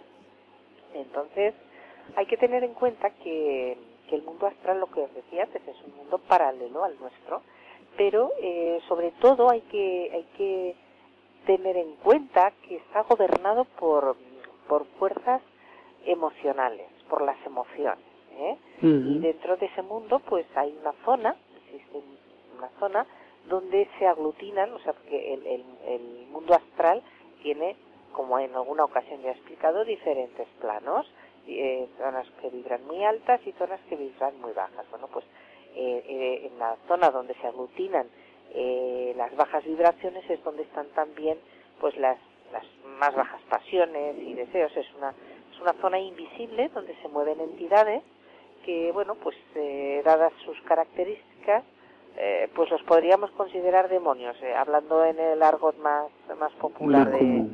Exactamente, más común, ¿no? Serían nuestros enemigos directos, ¿no, Baile? Pues sí, en cierto modo sí, porque en cierto modo los demonios también son nuestros enemigos directos. Claro. O sea, es que es así. O sea, que porque muchas veces alimentamos con los bajos pensamientos o porque estamos iracundos o porque hemos tenido problemas, pues, pues eh, todo eso va alimentando esa zona del astral, ese plano donde se aglutinan esas vibraciones más bajas y dan lugar a esos, bueno, pues a esos demonios, a esas entidades que, que luego nos hacen la vida imposible. ¿eh? Claro, lo de demonios eh, nos viene pues porque, porque a lo largo de los siglos, pues eh, cuando la religión estableció una asociación entre estas entidades y y las fuerzas del mal, pues de ahí lo hemos tomado, ¿no? Y de hecho, según la teosofía, pues este es el auténtico infierno. ¿eh? Sí, sí, sí. Claro, y se vive de, de, forma diferente, pues según las creencias y pensamientos de, de cada individuo. De hecho, pues bueno, los santos asociaban a estas entidades con el diablo y creo que no andaban muy equivocados, creo yo. ¿eh? Porque el bajo astral es eh, el subplano que ha dado lugar al mito cultural del infierno y hay que entenderlo como, como un lugar de castigo, que, como un lugar que además se concibe normalmente como eterno, como, como perpetuo, ¿no? Y entonces lo que yo sí que quiero puntualizar es que el plano astral no es un estado de conciencia o un espacio concreto, porque hay mucha gente que se piensa que el plano astral eh, es un espacio concreto y eso no es así, es una dimensión. ¿eh? Ya sabéis que hay muchas dimensiones, cada vez se van descubriendo más. Bueno, pues el plano astral es eso, una dimensión. Y a su vez, este plano astral, el plano que estoy comentando, el, mundo astral, se divide en siete subplanos. Y cada uno de ellos tiene pues sus propias eh, características o particularidades, vibra a una frecuencia determinada, tiene unas determinadas energías. ¿eh? Entonces, estos siete subplanos pues, dentro del plano astral, pues son como niveles de evolución espiritual y, se mueven o vibran a una energía diferente. Por eso una persona a lo largo de su vida puede ascender o descender dentro de los diversos planos astrales en función de, bueno, pues de, que vibre de una vibración energética de mayor o menor densidad, para que nos entendamos. ¿Eh? Digamos que bueno, por un lado las vibraciones más densas están vinculadas a los sentimientos, a los pensamientos o actos más bajos, más, más mundanos, más malintencionados, ¿eh? lo, negativo. Eh, sin embargo, pues claro, en el lado opuesto tenemos los pensamientos y es donde se encuentran los pensamientos elevados, más espirituales, que se asocian a sentimientos y, pues, pues actos más, más buenos, más positivos y entonces eso hace que la persona se vincule a, planos astrales más elevados. ¿eh? O sea, yo creo que con esto ahí va a quedar un poquito clara la diferencia entre las zonas altas del astral y las zonas bajas. se me ocurre una pregunta complicadilla para mí. Eh, el número 7 como cabalístico, que se repite infinitamente en un montón de sitios, En este caso también se repite en el bajo astral. Por supuesto, por supuesto, porque en el bajo astral, eh, eh, o sea, en el astral, el, el, séptimo plano, el séptimo subplano de todos esos, es el bajo astral. O sea que el número cabalístico, el 7, se repite porque también al, al plano séptimo se le llama bajo astral. O sea que eh, sí, sí. Eh, dices, eh, me resulta un poquito difícil comprenderlo. Bueno, pues eh, quizá es que todo está unido. Ya sabemos que la cábala es muy, muy, muy importante, muy densa, tiene mucha sabiduría y mucho ahí. Y, y bueno, pues eh, la teosofía también coincide en ello, en que en el séptimo subplano del astral se encuentra el bajo astral, se encuentra porque está situado en el nivel más inferior. O sea, digamos que es como si el astral tuviera siete planos y el séptimo es el bajo. Es, es, la banda de frecuencia que tiene que ver sobre todo con las emociones o los pensamientos negativos. Y ahí pues eh, la negatividad se mueve de manera predominante pues por ser la zona más densa de todo el plano astral. Claro conforme va subiendo los planos vibran más rápido más eh, hay más energía y entonces eh, es como más ligero todo. Eh, la zona más baja, el, séptimo plano, la densidad es muy grande, es la más grande de todo el plano astral. De hecho, nos comenta nuestro amigo Manuel Ortega a través de Twitter, dice, llama la atención cómo el 7 es un número común dentro de todo el universo. Sí, claro, efectivamente, y además es que el número 7 eh, es eh, un número muy especial porque en cualquier otra, o sea, en cualquier mancia, en cualquier eh, estudio el número 7 tiene mucha importancia, igual que el 3, el también la tiene. Hay números eh, muy positivos y hay números muy negativos. Eh, los números muy positivos, un 3 es muy positivo, pero el 7 es un número que se repite efectivamente. Manuel, así es, así es, es, es muy importante. Y por eso los teóricos y los estudiosos de, y los que eh, han estudiado todo este tema del plano astral, de del mundo astral, entre otras cosas, pues al, a lo que es el bajo astral siempre le dicen que es el séptimo plano, el séptimo subplano de, todo ello. Sí, además pues eh, en esa zona es donde pues se manifiestan las peores energías espirituales. Normalmente, eh, claro, eh, numerológicamente hablando, pues el, el, número peor que hay, un número muy malo es el 6, ¿no? Siempre se dice el 6 pero en este caso pues eh, se, hay una coincidencia muy grande eh, de que se hable del séptimo, del séptimo plano. Y aquí pues hay energías espirituales como el odio, el rencor o la ira, pues todo esto eh, hay tendencias homicidas porque claro el, ser humano cuando está vivo realiza muchas muchos actos pues muy muy retorcidos también, o sea que que no todo es bonito, no todo es eh, precioso y, maravilloso. Ojalá, ojalá pudiera ser así. Pero hay también, pues, eh, una serie de sentimientos muy, muy bajos que van a parar ahí y lo van engordando, por así decirlo, a ese, a ese séptimo plano. Como no le llegan vibraciones, es muy escaso, eh, lo que les llega, pues, y además, pues, se mueven muy poco, es, es, es un plano muy denso, pues está habitado por bajas energías, por sombras, por demonios, por espíritus de suicidas, por asesinos, o, sea, eh, todas esta, eh, por esas entidades, ¿no?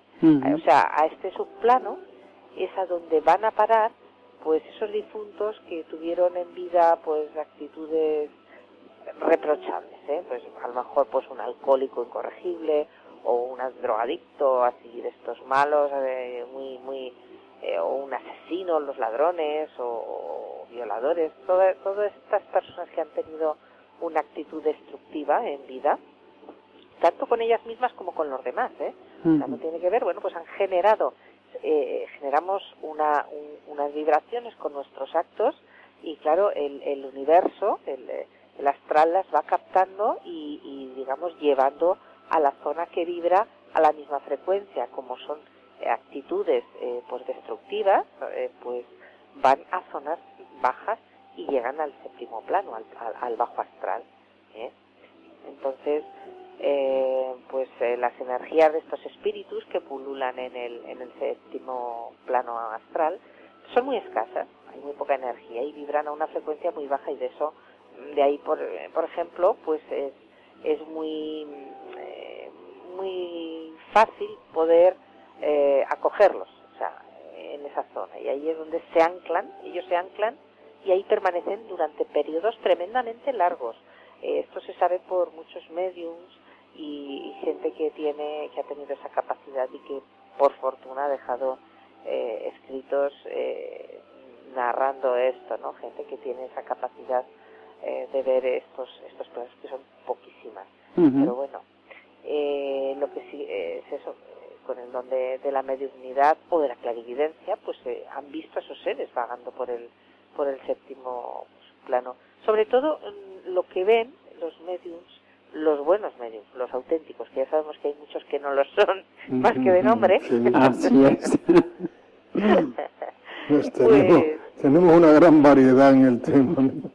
Sí, sí, sí, en el panorama nacional e internacional hay una gran variedad. No hay que irse, no hay que irse al bajo astral, nos tenemos ya por aquí. Maite, Maite, mm, perdona que te interrumpa un momentito. Eh, la numerología influye en el ser humano así como el nombre, porque el nombre sabemos que incide en algunos cambios del ser humano, ¿no? La numerología también. La numerología también, por supuesto.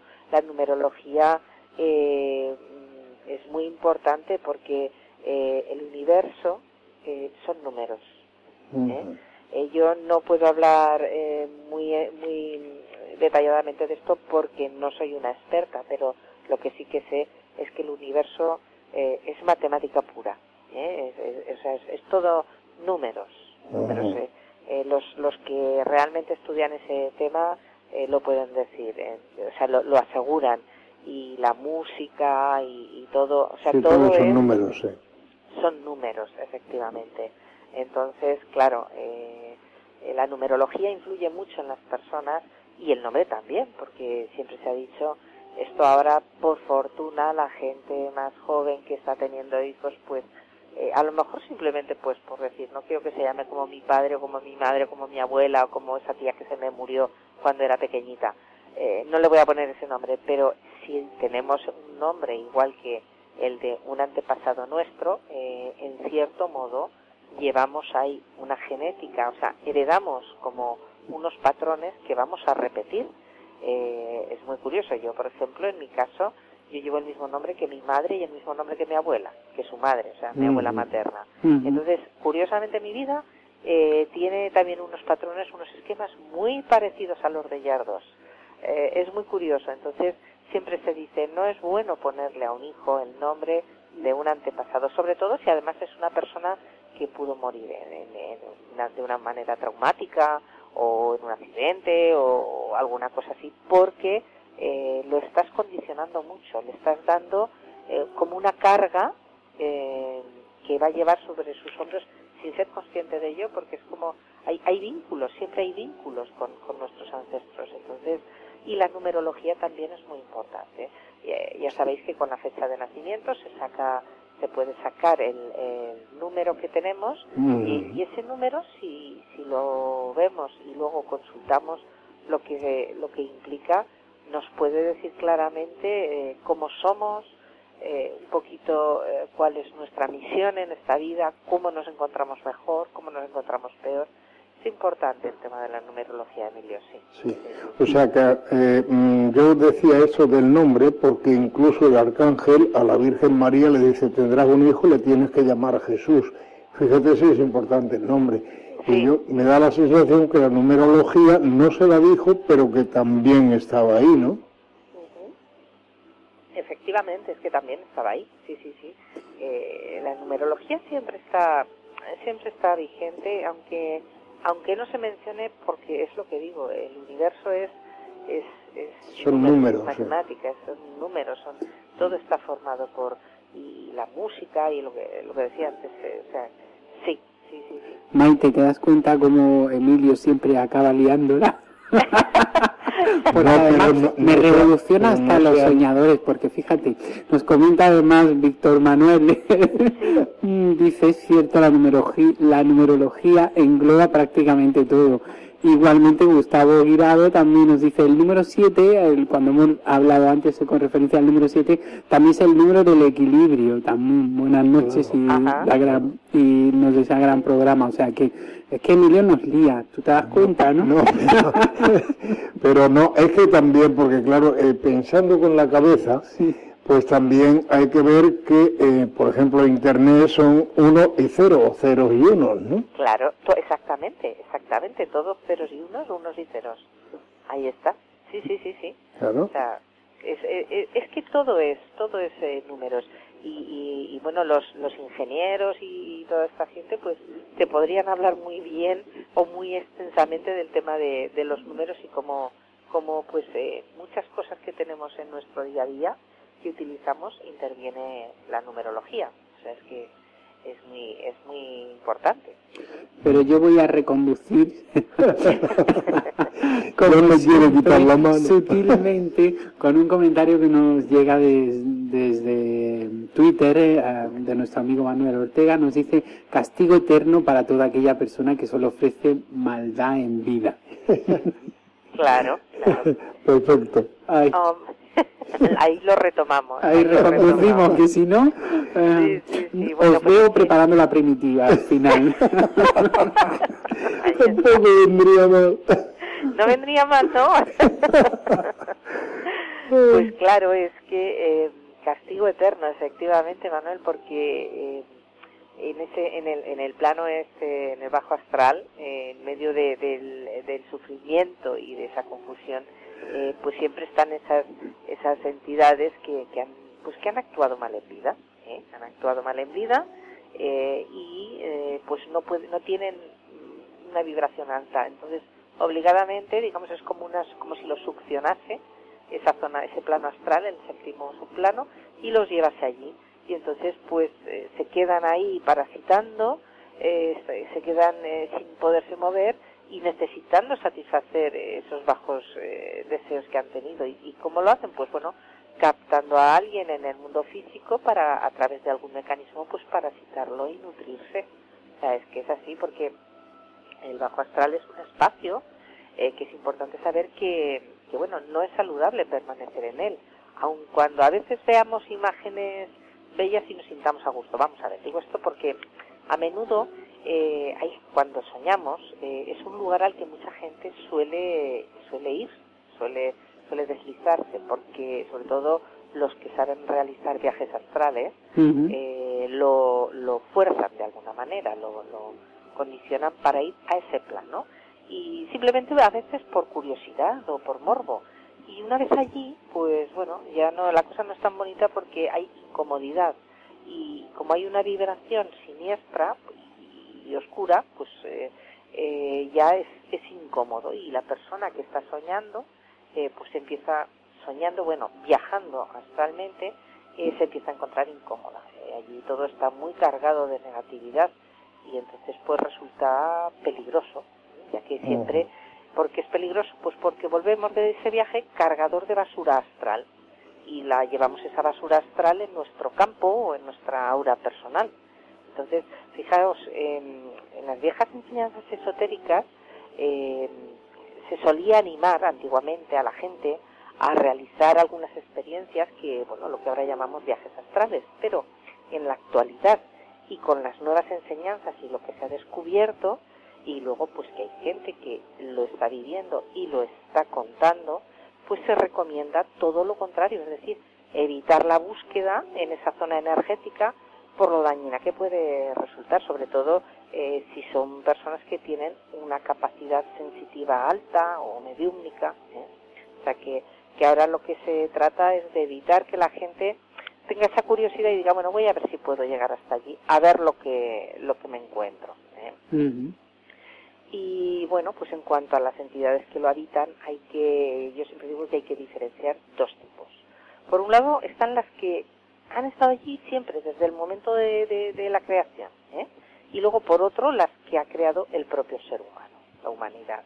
Y, eh, las primeras, pues en realidad eh, son, eh, bueno, pues elementos, las futuras almas de elementos que, que pertenecen a la naturaleza o a los minerales, por ejemplo, y, bueno, no, no es necesario ni, ni interesante tampoco acercarse a ellas porque son la reserva para la existencia de, de la materia mm. como energía. Y sin esas criaturas la materia pues regresaría a su estado sutil y no podrían existir en el mundo físico tal como las conocemos. Pero las segundas, que, que se les llama EAP, entidad astral parasitaria, son las siglas, EAP, pues están creadas por la humanidad y, y son seres que en su día fueron humanos y permanecen en el mundo de las bajas pasiones e instintos y ahí, eh, digamos, acoplados en ese séptimo subplano. ¿eh? Y, estas entidades son espíritus que han perdido su alma, o sea, muertos, que, que, que se han desprendido de su conexión espiritual. Y a veces también puede haber eh, seres creados por, por bajas emociones, ¿eh? o sea, que no solamente em, son al, difuntos que, que, que, están ahí por sus acciones, sino también que ese plano puede englobar simplemente emociones, pero emociones muy bajas. ¿eh? Entonces, pues bueno, ahí eh, una persona clarividente eh, o psíquica puede percibirlos perfectamente. Y, además, pues estas personas aluden a que son entidades oscuras o con una iridiscencia roja, como, como, como el fuego, como si fueran una bola de fuego. O sea que y estas, eh, respecto a estas entidades eh, que pululan por ahí, una de las más abundantes es la llamada sombra. Y es que cuando alguien muere y su espíritu deja el cuerpo astral para pasar al mental, eh, el cuerpo astral que ocupaba se desintegra, la mayoría de las veces con normalidad. Pero a veces eso no sucede en el caso de que personas que han tenido, pues lo que decía antes, un comportamiento destructivo, o que sin ser malas, pues han tenido eh, la, la presencia de bajas pasiones han tenido una tendencia así muy muy a, a, pensamientos o a acciones un poco bajas. Y entonces en ese caso el cuerpo astral tiene mucha vitalidad, está demasiado vitalizado por estas energías negativas y además tiene suficiente energía psíquica porque por lo que no llega a desintegrarse. Y entonces se forma como una especie de versión negativa del individuo, algo así como, como su lado oscuro, como su sombra, mm. por eso se le llama así. ¿eh? Eh, la pena es que esa sombra eh, conserva una pequeña porción del cuerpo mental del sujeto, y entonces de, la persona que ha fallecido. Y entonces, al conservar esa pequeña porción del cuerpo mental, pues también alberga parte de sus recuerdos, de sus pensamientos y eso es lo malo en las sesiones de, espiritismo, por ejemplo, eh, los espíritus que se manifiestan son muchas veces sombras. Eh, cuando a lo se hace la ouija o todas estas cosas, eh, muchas veces lo que aparece no son espíritus, son realmente sombras. de hecho, los espiritistas muchas veces contactan con el séptimo subplano astral, ¿eh? O sea, y de ahí que abunden tantos testimonios de personas que ven a sus fallecidos como si estos se hubiesen eh, deteriorado moral y anímicamente. O sea, muchas veces pasa eso, dicen, ay, yo es que lo he visto como, como muy deteriorado, muy... Pues eso pasa, eso pasa porque, porque muchas veces son sombras, ¿eh? no es realmente el, el espíritu de, del difunto. Eh, luego también hay otra entidad muy habitual que es el llamado cascarón, que es el cadáver astral de un ser humano. Diréis, ¿qué nombres más raros está diciendo esta mujer? Pero es que los llaman así. El cascarón es, es diferente a la sombra porque no tiene ninguna partícula de materia mental. Eh, y entonces no posee conciencia, ni inteligencia, ni autonomía, simplemente es un ente pasivo que flota como una nube en el mundo astral eh, y entonces, pues bueno, eh, debido a que no tiene autonomía, puede ser animado por medios. Y lo que pasa es que puede que a veces eh, puede ser un poco peligroso. peligroso. Y luego también están los gusanos y larvas astrales, que son cuerpos energéticos extraños a nosotros, y pero que tienen son como pequeños bloqueos, o obsesiones o manías, y, normalmente se alimentan de nuestra energía vital o de nuestro cuerpo etérico y nos pueden llegar a manipular mentalmente también para que tengamos como como antojos, ¿eh? como a veces pues el azúcar, el alcohol o un helado, algo así, pues esos muchas veces son eh, los, las larvas astrales y los gusanos. No siempre, eh, a ver, ojo. No quiere decir que cada vez que tengamos ganas de tomarnos un helado o, una copita, pues sea porque tenemos a un gusano o una larva astral ahí. Pero a veces mm. sí que ocurre, o sea, puede, puede ser. Porque mm. también pueden llegar a generarnos eh, traumas, eh, o sea, depresiones o trastornos de personalidad. Eh, ojo, con esto no quiero decir que todas las personas que padezcan un trastorno de este tipo sean víctimas de eso, de, un gusano pero a veces se puede dar. Y, bueno, pues ya para terminar, porque se me está terminando el tiempo, pues hablar de los suicidas y las víctimas de accidentes, que también eh, suelen estar ahí, eh, bueno, afrontan una vida astral complicada. Exactamente. Y en ese caso, si eran buenas, por ejemplo, las víctimas de accidente, si eran buenas personas en vida, pues se mantienen en un estado de inconsciencia, en su plano eh, inferior, en el séptimo plano, hasta que transcurre un tiempo y según su deuda kármica, pues eh, saltan a otro plano superior, eh, recuperan una, la conciencia y, y, ya van, su, van subiendo, por así decirlo.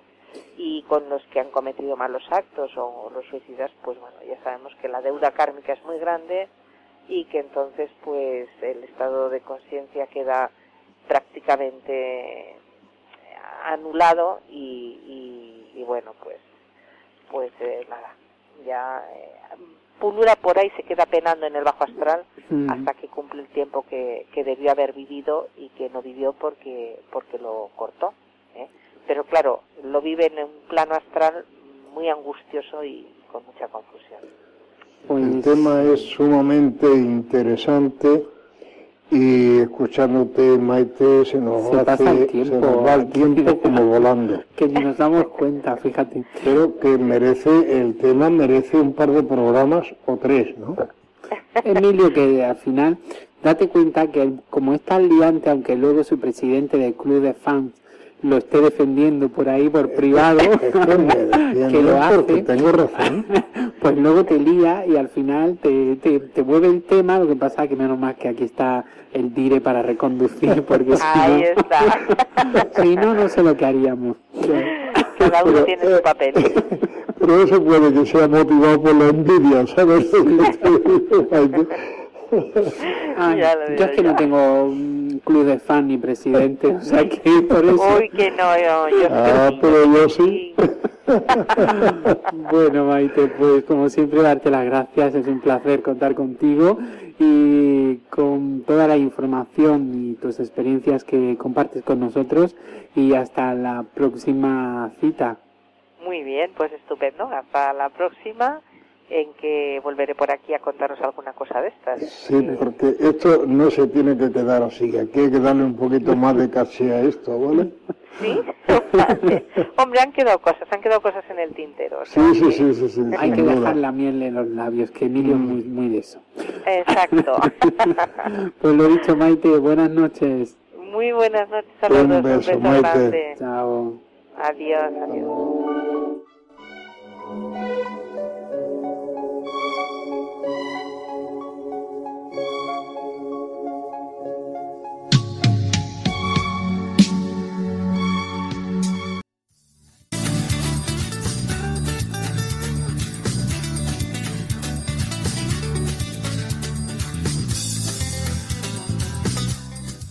Estás escuchando Ladrones de Sueños con Javier Mercado en Onda Sur Motril.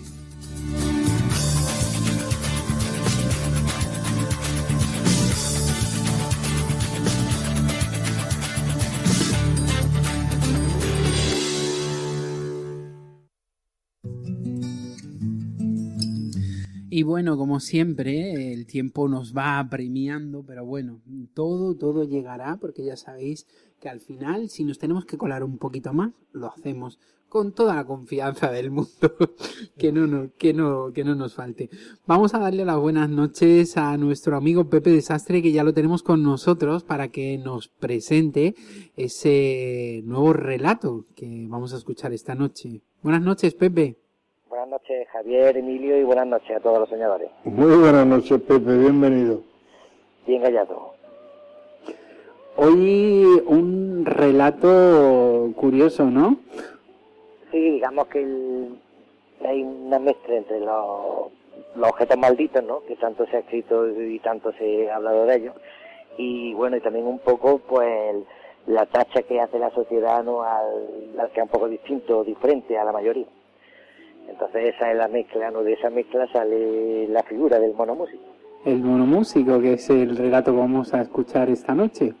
Efectivamente. Pues eh, Pepe, muchísimas gracias como siempre por estar con nosotros, por presentarnos y, e introducirnos el mismo. Y yo creo que lo que procede es entrar a conocer esta historia, ¿verdad? Estupendo, pues como siempre espero que, que os guste. Pues sí, que hay muchos por ahí que les gustan mucho tus relatos, o sea que también aprovecho para decírtelo en vivo y en directo, que a veces no tenemos ocasión. Para mí es un, orgullo y, un auténtico placer poder compartirlo con vosotros. Cuenta conmigo como un buen seguidor de tus temas. Pues muchísimas gracias y, bueno, espero que lo disfrutéis, aunque la temática, mis temáticas no son muy disfrutables quizás a priori, pero Pero bueno, al final lo interesante es el contenido del relato. Efectivamente, efectivamente. Pues Pepe, muchísimas gracias y vamos a ello, ¿vale? Muchísimas gracias a vosotros y un fuerte abrazo. Buenas noches. Buenas noches. La figura del mono músico. Escritos desde el manicomio. Ecléctico, esa era la palabra. Un poco de esto, un poco de aquello. Le encantaba la mezcla, el mestizaje. No es que estuviera obsesionado con la decoración, ni mucho menos pero siempre que podía acudía a feria del sector. Aquella lluviosa tarde cogió su abrigo moteado, se subió a la solapa y se tiró a la calle. La excusa, visitar una pequeña feria de antigüedades. Pero la verdadera razón, la verdadera finalidad, mitigar su soledad. Anduvo dos cigarrillos, calculaba la distancia de esa particular manera. La feria no era nada del otro mundo, Pasó otras veces por una extraña colección de figuras de porcelana, de Baviera, del siglo XIX, según aseguraba la anticuaria. No le gustaban nada las figuras de porcelana, pero una de ellas, sin saber por qué, le llamaba poderosamente la atención. Tendría unos 20 centímetros de alto. Representaba un mono, vestido de época, brazos en alto, que pareciera estar fuera de sí. 360 euros. Regateando, se lo llevó por 320. No sabía por qué lo compraba, pero lo hizo. Su finanza, no excesivamente saneada, se resentirían durante algún tiempo. Dos cigarrillos después llegó a casa, empapado. Se quitó el abrigo moteado, puso la calefacción y se sirvió un whisky con hielo. Se sentó en su sillón favorito y puso sobre la mesa la figura del mono. Era algo extraño. Era su primera figura de porcelana y quizá la última. Sentía una extraña atracción por ella. No le agradaba, pero no podía dejar de mirarla. Ahora tendría que pensar dónde colocarla. Tres whisky después, decidió colocarla junto a una reproducción del grabado El sueño de la razón produce monstruo, de Goya. Al depositar la figura, tuvo la sensación de que ésta lo miraba con ira, con rabia. Demasiado alcohol, pensó. Al día siguiente se despertó bien entrada la mañana, algo resacoso. Se preparó un café cargado y, como a diario, prendió la radio y se sentó en su favorito. Encendió un cigarrillo, el primero de una larga serie. Miró hacia la ventana. Continuaba lloviendo. Otra calada. Volvió a mirar por la ventana. El mono, la figura del mono músico, se encontraba en el alféizar de la ventana, mirando hacia la calle. Pasó su mano izquierda por la frente y cerró el ojo. Juraría que lo había puesto junto al grabado. No le concedió más importancia. El día transcurrió con normalidad. Un poco de lectura, algo de radio, algo de paseo, tabaco y poca comida. Por la noche fue cuando ocurrió. Cogió la figura del mono para colocarla de nuevo o por primera vez, no lo sabía con exactitud, junto al grabado de Goya. Cuando lo cogió, ocurrió un suceso extraño. le pareció oír una extraña voz gutural que le llamó invertido. El maldito mono le había llamado invertido. Con furia lo arrojó al suelo. Se hizo añico, se partió en mil pedazos. Recordó la voz de su padre, llamándolo invertido. Recordó a su madre, cómo cayó, cómo no lo defendió cuando su padre lo echó de casa. Recordó su infancia, su niñez, cuando despertó su sexualidad, cuando se dio cuenta de que era algo distinto a la mayoría. También recordó a su amigo Roberto, a su gran amigo, con el que descubrió en secreto el amor, el amor y el sexo. Recordó cómo Roberto, tras dejar a su novia en casa, iba a buscarlo. Recordó cómo lo besaba. Recordó cómo hacían el amor. También recordó cómo se casó y cómo tuvo hijo y cómo dejó un día de llamarlo, sin una explicación, sin un adiós, sin más. Se emborrachó. Miró una y otra vez la fotografía de Roberto. La palabra invertido resonaba aún en su cabeza, provocando un dolor inefable. Entre llanto y con un cigarrillo encendido, se quedó dormido en su sillón favorito. El cigarrillo cayó al suelo, prendió la alfombra, las cortinas, prendió el desastre. No sufrió, o eso aseguraron los bomberos. No murió quemado, murió asfixiado. Toda la casa era un cúmulo de escombros. Solo pudieron recuperar una cosa. Una extraña figura de porcelana. Una extraña figura de un mono músico.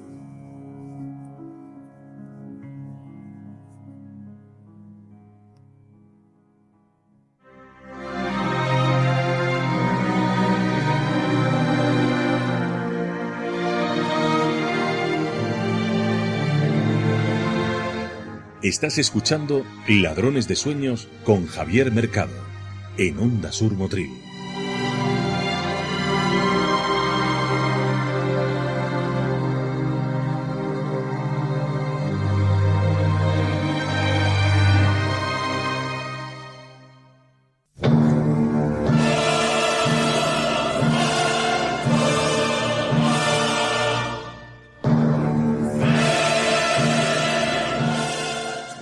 En Ladrones de Sueños, Crónicas Documentadas, con Fermín Mayorga, donde conoceremos casos insólitos ocurridos a lo largo de la historia.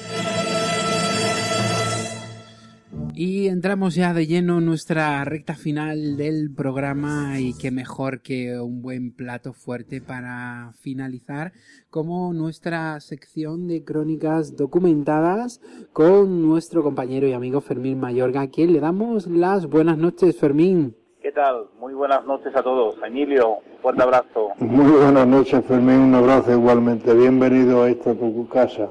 Gracias, muy amable, ya lo sé, perfectamente. Y por cierto, la señorita del palco número 5, ese espíritu. siempre, siempre. Ese alma errante que nos está por ahí. aquí ese, an- ese ente, ayuda, ayuda al programa. Forma parte del programa, aunque Forma parte parezca del que programa. no. Ese, ese espíritu es el que empuja para que todo salga adelante. Claro, claro, además que yo al menos esa vibración, cada vez que participo con vosotros la siento. Que llega, ¿verdad? Se nota a través de las ondas, ¿no?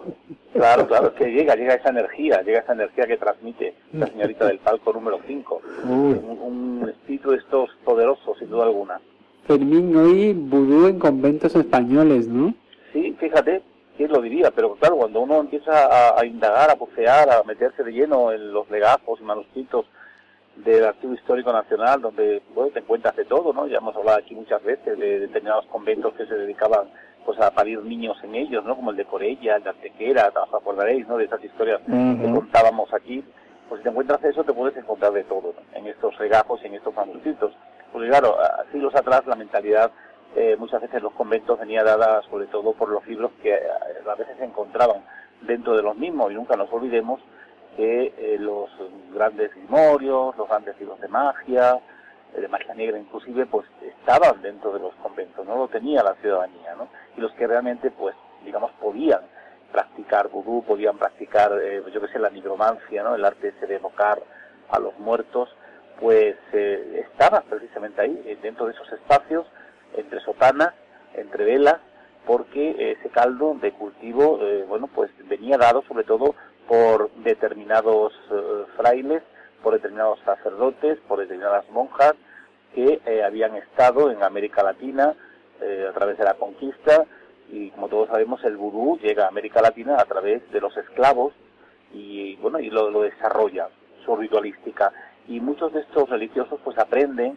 eso, esas, conductas, esas normas y bueno pues se las traen, sobre todo aquellos que a lo mejor pues como dije antes se acercan ¿no? a beber de las fuentes, de las aguas, de estos libros eh, negros de, magia, como puede ser, por ejemplo, el Ciprianillo, que te lo encuentras en muchísimos conventos, o la clavícula de Salomón, donde además, precisamente en, el libro de San Cipriano, te, serán eh, pelos y señales de cómo, ¿no? Tienes, por ejemplo, que, que invocar a, a, los muertos, ¿no? Se, eh, se habla mucho sobre las invocaciones y, sobre todo sobre las consultas acerca de las cosas del porvenir, por medio de, de los famosos manes que se llamaban, que hacían aparecer los muertos a quienes querían eh, consultar sus, sus sombras, ¿no? Bueno, y esta clase de, adivinaciones, de alguna manera, pues eh, los propios religiosos las eh, hacían suyas y luego las ponían en, en práctica con determinados hombres o mujeres del pueblo donde estaba ubicado el convento y a partir de ahí, bueno, pues desarrollaban esos nuevos aprendizajes que traían de América Latina, ya que digamos que lo más común en España en el siglo XVI pues era la típica celestina, los típicos conjuros, el mal de ojo, lo, clásico de siempre, ¿no? Pero cuando entran este tipo de, fenomenología, de, historias eh, relacionadas con la magia negra, pues ahí ya eh, la cosa cambia y hay gente que se presta a ello. Y hay algún sacerdote que otro, incluso algún clérigo, que son condenados precisamente por la Inquisición, por eh, tentar tocar, robar determinados utensilios de una determinada tumba, donde precisamente se encuentra ¿no? ese difunto, ese cadáver, ese espectro, como dicen ellos en algunos eh, documentos, que sin duda alguna le va a servir para que una determinada clienta o cliente pues pueda eh, sentirse servido de lo que él o ella eh, le va le va a proporcionar. Y claro, ahí tenemos, por ejemplo, en un convento en Plasencia, el convento de la Encarnación, que así se llama, ahí nos encontramos, y eran monjas además, eran monjas, nos encontramos con un grupo de, monjas que la manera que tenían precisamente de, sacar dádivas para el convento, no eran todas, había un grupito de cuatro o cinco, pues em, se dedicaban a estos menesteres. Una de ellas, por lo visto, había estado en América y era la que traía esa nueva información de poder ayudar a la gente a través de determinados eh, movimientos relacionados con este con este tema que estamos que estamos tratando. Y te dice literalmente en, una de, uno de los párrafos que una de las monjas, que ya parece ser había muerto, le contesta uno de los testigos, eh, se dedicaba precisamente eh, bueno, a acercarse por la noche para que no fuese vista por otras monjas hacia el, cementerio, el cementerio de ellas mismas que tenían em, en el claustro. Y siempre solían ir, digamos, a la que ellas consideraban em, más santa, mejor eh, tocada por el dedo divino, que había tenido una, una vida ejemplar y inclusive, bueno, pues a veces llegaban, ¿no? A, a, desenterrar el mismísimo ataúd, abrirlo, porque era, eran tablas en el siglo XVI, y a veces las que enterraban directamente en, en, tierra, y bueno, pues tocar precisamente con su mano el, la, la, zona del corazón de este de esta monja, ¿no? Y a través de eso le preguntaban, le preguntaban que qué necesitaba, eh, por ejemplo, para curar la enfermedad de María Gil, que viene a preguntarme que su marido está enfermo y me trae para ello unos pantalones del marido o una camisa del marido. Y ahí me ves a esta, a esta religiosa con la mano en el pecho de la muerta, eh, preguntándole este tipo de cosas y esperando, esperando la respuesta a través de los labios de esta mujer de esta monja que haya fallecido, haya fallecido pues a lo mejor hacía meses. Siempre eh, en estos casos el, el muerto eh, debe de estar eh, como caliente, digamos, por el tiempo, es decir, que no lleve mucho tiempo muerto, aunque luego también para hacer, por ejemplo, determinados movimientos relacionados con el vudú, se utilizasen también pues huesos ¿no? de difuntos, una calavera, etcétera, a la que además tenían que alimentar tenían que alimentar porque se supone que el espíritu tenía hambre, el espíritu de ese, de, ese muerto, de esa mujer muerta, de esa monja en este caso, y eh, había que alimentarlo. Y la manera de alimentarlo, bueno, pues era echándole a, determinadas verduras eh, en una especie de cubo o caldero, y a partir de ahí inclusive, bueno, pues lo que sería el sacrificio de animales para eh, que la sangre de alguna manera pues cayese dentro de ese caldero, bueno, y ese movimiento de alguna manera serviría para alimentar ese espíritu de ese, de ese fallecido, de ese espectro que ayudaría con su respuesta a ese cliente que le estaba pidiendo curar a otro, a otro miembro de su familia. Bueno, pues eso se, se vivió ahí en ese convento de la, de la Encarnación de Plasencia y además se dice que algunas de las monjas compañeras de la que realmente, bueno, pues desarrollaba este tipo de actividad, eh, solía meterse, solía meterse dentro de una palangana cercano al lugar donde estaba el, cementerio, metida dentro de una palangana, pues con la palangana llena de agua, y bueno, pues no sé qué, razón o qué relación podría tener el agua, en este caso con, con, lo que se estaba haciendo dentro de lo que sería el Campo Santo. Pero la realidad, la realidad es que algunas estaban metidas dentro de la palangana y la, digamos, la lideresa, la que dominaba el, vudú, se dedicaba a, a, realizar ese, ese juego, ¿no?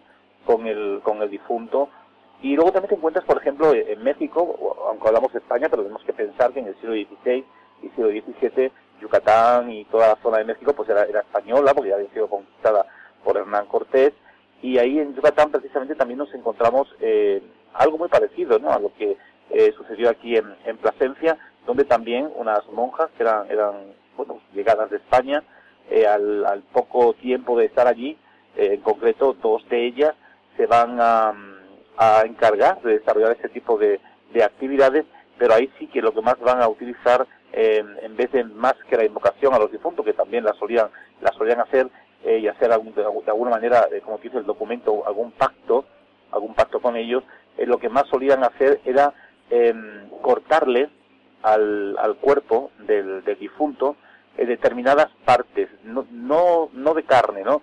sino trocitos de uña, trocitos de cabello, trocitos de piel, eh, si era a lo mejor un hombre, pues a, partes pudendas, eh, o algún tipo de pelo de las partes pudendas, o de la propia cabeza, y todo esto luego, bueno, pues lo utilizarían para hacer em, en el propio convento eh, determinados, determinados movimientos relacionados con, con esta realidad, ¿no? De, de, de, llevar a cabo esa misión en nombre del espíritu de un muerto que se había invocado. Pero amén de esto, cuando llegaban clientes al, convento, siempre venían gente. Aquí detrás siempre lo que hay es dinero, ¿no? Y ellas se movían por dinero. Y lo que encuentras en este, en este convento de franciscanas es precisamente cómo aquí sí que encuentras ya la figura de muñecos de cera. La cera donde mayormente estaba eran los conventos, puesto que había que alumbrar a, infinidad de imágenes y más en esa época. Y ahí, con esas eh, eh, cera que ellas dominaba y que tenían, pues solían eh, hacer los, los típicos eh, muñecos, ¿no? Muñecos de, cera a los que, según dice el documento, eh, también solían pincharles esas alfileres por las coyunturas al determinado muñeco que representaba, bueno, pues a la persona también que a veces ellas querían pues hacer el daño, ¿no? Que otra persona venía para, para que así se hiciese, ¿no? Porque creía que esa persona le estaba intentando pues amargar la vida o inclusive hacerle daño a ella. Entonces, para librarse, acudían a estas personas y a través de la, de la invocación del difunto y con ese tipo de trocitos de elementos eh, que se los daba precisamente a, a, la clienta y a veces inclusive la invitaba a que ella misma fuese al cementerio para que fuese ella la protagonista, es decir, que eh, durante la noche eh, fuese ella la que trajese ¿no? todo ese tipo de, de trocitos de uña, de cabello, etcétera, y a través de eso, bueno, en una determinada reunión, estas religiosas pues ya le decían cómo tenía que desarrollar el acto en su casa. Le regalaban el, el muñeco o un muñeco de cera para que a una determinada hora, a la hora del toque, el primer toque de campana de la misa de nueve, por ejemplo, de, de la mañana, o perdón, de la noche, em, cuando ya ese primer toque, tanto la monja en el convento como la clienta en su casa, pues deberían de eh, comenzar a, pinchar las alfileres en, en el muñeco y en un determinado momento pues poner agua a calentar en una candela y empezar a bueno, tirar el muñeco de cera al, al agua, en este caso una olla, y a medida que el muñeco se iba derritiendo, parece ser que el mal se iba introduciendo en el cuerpo de aquella persona que realmente eh, le quería hacer daño a, a esta mujer. Y en, precisamente en León también nos encontramos un caso muy parecido a este, que yo cuando lo vi me quedé un poquito sorprendido, ¿no? Es un monasterio, se llama el Monasterio de Montes de, de Valdueza, en León, que no lo conozco, como es, lo he intentado mirar, pero creo que está destruido, creo que está ya, está mal. Y ahí también, bueno, pues, eh, creo que unos jerónimos, precisamente, se dedicaban a este tema, más que unos jerónimos, era un jerónimo, ¿no? uno, uno que había estado en América y que traía toda esta información, y bueno, pues también se dedicaba a estos menesteres de eh, acercarse también al mismísimo cementerio donde estaban enterrados los propios em, eh, hermanos de él, los frailes, y también utilizaba, pero este, eh, lo, lo, que utilizaba sobre todo eran las sandalias, las sandalias del muerto, que se las quitaba, las guardaba en su celda y trocito a trocito, a medida que un cliente venía, trocito a trocito, él iba haciendo ese tipo de actos em, a ellos, ¿no? A, los clientes que de alguna manera contactaban eh, con él y a partir de, sobre todo personas que trabajaban en el convento, que eran los que llevaban, traían esa información, pues eh, un íntimo amigo de este fraile lo que va a hacer es eh, buscar esa clientela a través de esas informaciones y como la gente desde su cultura veía que dentro del convento siempre estaba el bien y siempre estaba la mano de Dios presente porque estaba tocado por el dedo divino, pues acudían muchos de ellos eh, con esa esperanza de que realmente pues le podía ir la vida mucho mejor. Y en este caso, este fraile se dedicaba a, eso que hemos comentado, sandalias, coger las sandalias, utilizarlas eh, como una especie de amuleto que hacía y que eh, le daba ¿no? a al, al, cliente para que lo llevase colgado, en este caso, de la pretina del pantalón, es decir, de lo que sería la, la, la bragueta del pantalón, en la parte lógicamente eh, interior del mismo y a veces pues también eh, se demandaba que lo llevase eh, colgado del cuello, que eso era muy común en el siglo XVI, XVII, el llevar esas bolsitas pues a veces con, con determinados em, animales muertos o trocitos de animales muertos, etcétera, ¿no?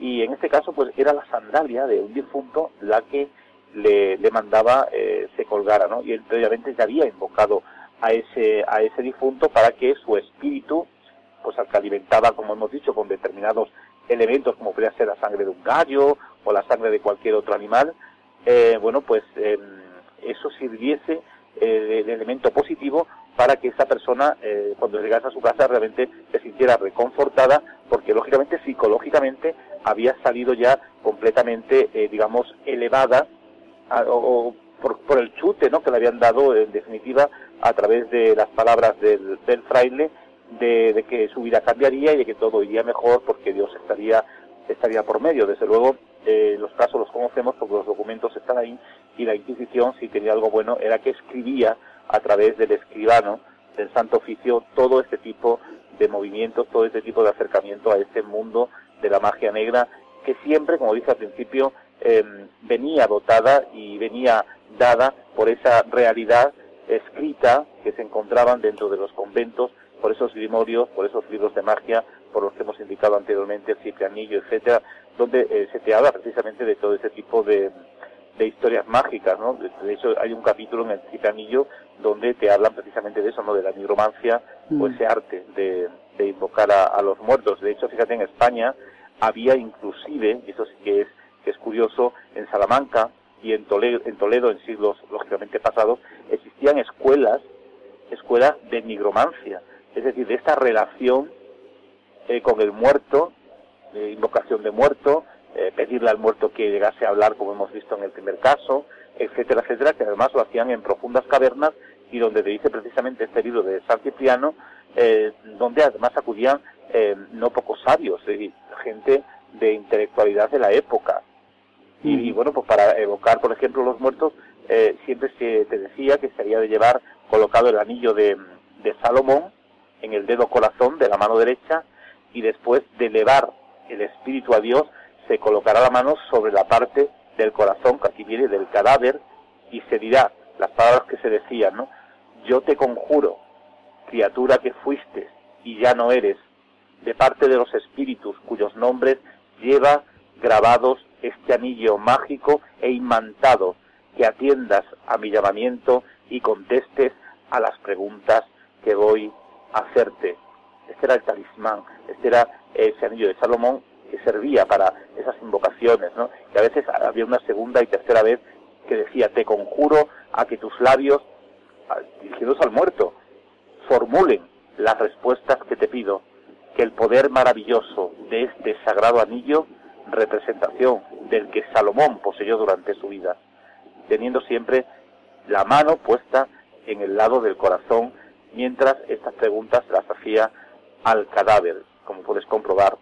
Esas historias calaban y muy y muy mucho dentro de la mente de aquellos que a pesar de llevar sotana y abrazar la cruz que la seguirían abrazando, a veces también abrazaban lo mágico, la magia negra y este tipo de actuaciones a las que se pueden catalogar de vudú en algunos aspectos y en otros pues de nigromancia también, pero ahí las tenemos como un claro ejemplo de que la historia de España está llena de grandes misterios y de misterios documentados. Lo que demuestra Fermín que eh, donde está eh, Dios siempre está Satanás, ¿no? Hombre, si no, no tendría sentido Dios. Si claro. estuviese el bien, no tendría sentido, no haría falta promocionarlo. Se promociona y, de alguna manera se lleva a los demás porque eh, también está la otra parte, ¿no? El mal, que hace acto de presencia y está ahí también presente en esos libros, en definitiva, que son los que te dicen que realmente pues el diablo está ahí, ¿no? Dentro de lo que es nuestra cultura o, otras culturas también, porque el seitán, por ejemplo, es el diablo eh, en la cultura islámica, ¿no? Eh, en, el Corán aparece el seitán y el seitán es el malvado, el, el, diablo en definitiva, ¿no? Y bueno, pues eso en todas las culturas se nos ha dado y en todas las culturas siempre ha, habido, ¿no? Este tipo de, de actuaciones donde a veces el hombre pues llega ¿no? a cometer este tipo de actuaciones en función de una creencia de una ideología que hoy lo podemos ver lógicamente como, como algo eh, que no tiene sentido, en sentido incluso a lo mejor irrisorio para muchos, ¿no? como algo de locos o de gente de mente. Sin embargo, en esa época en que esto se desarrollaba, pues la creencia popular y esa incultura establecida en el pueblo, pues hacía que la gente creyese a pie juntilla todo esto eh, y, es más como una, una mayor eh, creencia que a lo mejor era propia Virgen María o en el propio en el propio Dios, porque la gente a veces se acercaba más siempre, y lo sabemos ya por, por muchos temas que hemos tocado, eh, al mundo de lo brujeril, al mundo de la hechicería, al mundo de la superstición, que ha formado parte siempre de esta realidad, ¿no? Y fueron pues muchas las personas en Andalucía, en Galicia, en América, que fueron condenadas por abrazar precisamente el mundo de la superstición, donde caben infinidades de temas, entre ellos pues todos estos que estamos tratando como el vudú, la, la nigromancia, o otro, tipo de, de actividades relacionadas con el mundo de las invocaciones a los muertos, la invocación al diablo, recordemos esas monjas de Corellas que inclusive eran capaces ¿no? también de, de los niños que ellas mismas asesinaban, que eran sus propios hijos, cómo cortaban ¿no? trocitos de esos niños y luego los guardaban en las alcobas de sus, de sus celdas, ¿no? en sus celdas en definitiva, para hacer con ellos determinadas historias, ¿no? documentos de ungüentos, cremas, pero también posiblemente para el mundo hechicerial, porque cuando uno ya se dedica a esos extremos de invocar al demonio, ahí cabe toda posibilidad de que se metan también en otras historias como estas que estamos tratando. Pues Fermín, sintiéndolo mucho, el tiempo ya se nos echa encima. Nos hemos quedado hoy embelesaditos escuchando todos estos casos y muchos más que sabemos que tienes y también documentados como bien nos tienes acostumbrados y como siempre darte las gracias por tu intervención y por compartir toda esta información con nosotros. Nada, como siempre es un placer y nada, un fuerte abrazo para todos los... Podríamos, podríamos seguir horas y horas escuchándote, Fermín, porque la documentación que tienes es perfecta, pero el tiempo nos hunde. Bueno, dentro de poco, dentro de nada, va a salir precisamente mi libro sobre esta temática, eh, el libro número 14, y ya los oyentes que estén interesados en ello, pues podrán comprar el, mismo, sobre todo en Amazon, que saldrá como dentro de 10 o 15 días, y ahí podrán eh, informarse de todos estos detalles, porque todo esto que hemos contado aquí hoy eh, saldrá, saldrá también en un capítulo del, del libro, a medio de otros temas. Lo que es, se titula el libro, ya lo digo de antemano, Partos en los conventos y otras herejías clericales. Pues estaremos al loro del tema, lo compartiremos y lo dicho Fermín, muchísimas gracias y hasta la próxima ocasión. Venga, un fuerte abrazo para todos, incluido a la señorita del palco número 5, con un beso muy fuerte. Un abrazo Es, es recíproco, Fermín. Venga. Buenas noches. Buenas noches para todos. Hasta luego.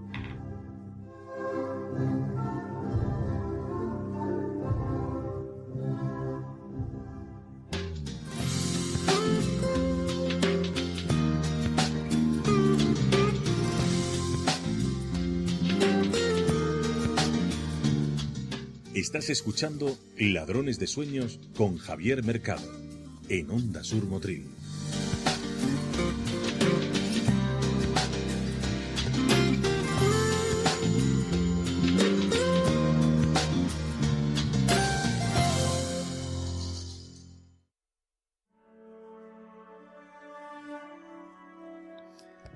Y bueno, como la semana pasada no tuvimos programa, pues hoy, como se suele decir, un extra al final, ¿no? Un poquito más. Nos hemos pasado un poquito en el columpio hoy, Javier. Pero bueno, un cuarto de hora arriba. Es que hoy la ocasión lo merecía y como bien he dicho, porque hemos suprimido la reflexión final, porque yo estaba viendo ya el panorama y estaba diciendo, pues bueno, al fin y al cabo lo importante, la reflexión la podemos tener otro día, pero nuestros invitados son fundamentales y hay que darles su tiempo y, que nuestros soñadores disfruten de, ello. Pues nos marchamos, querido Emilio. Nos marchamos, eh, no podemos aguantar más, ya tenemos que irnos y la semana que viene, el miércoles próximo, más. Mucho más. Claro. Nos despedimos como siempre saludando a nuestros nuevos soñadores que como esta semanita hemos tenido ese bypass, pues tenemos unos cuantos.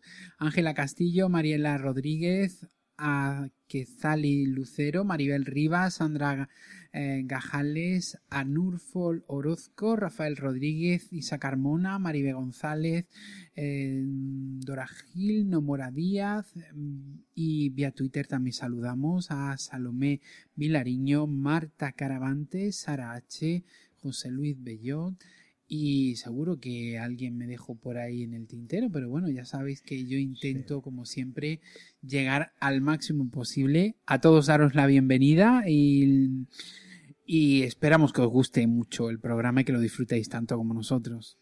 Bienvenidos a todos y aquí estamos a vuestra disposición.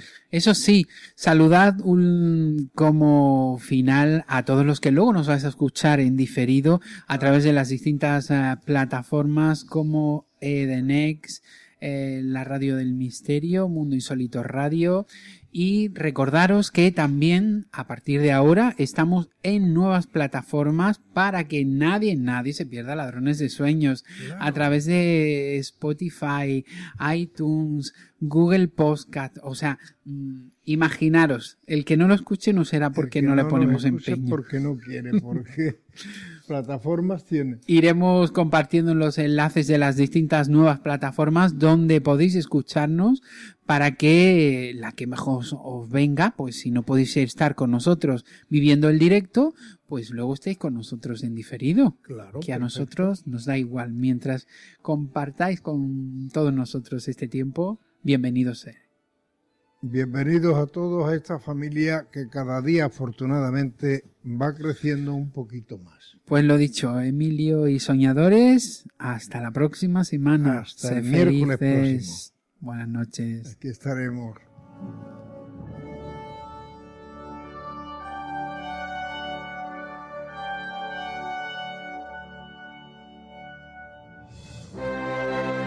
Las opiniones vertidas en este programa son de exclusiva responsabilidad de quienes las emiten y no representan necesariamente el pensamiento de la dirección del programa ni de la emisora. La misma declina toda responsabilidad por los derechos que pudieran derivarse de la escucha y o interpretación de su contenido, así como de la exactitud y verosimilitud.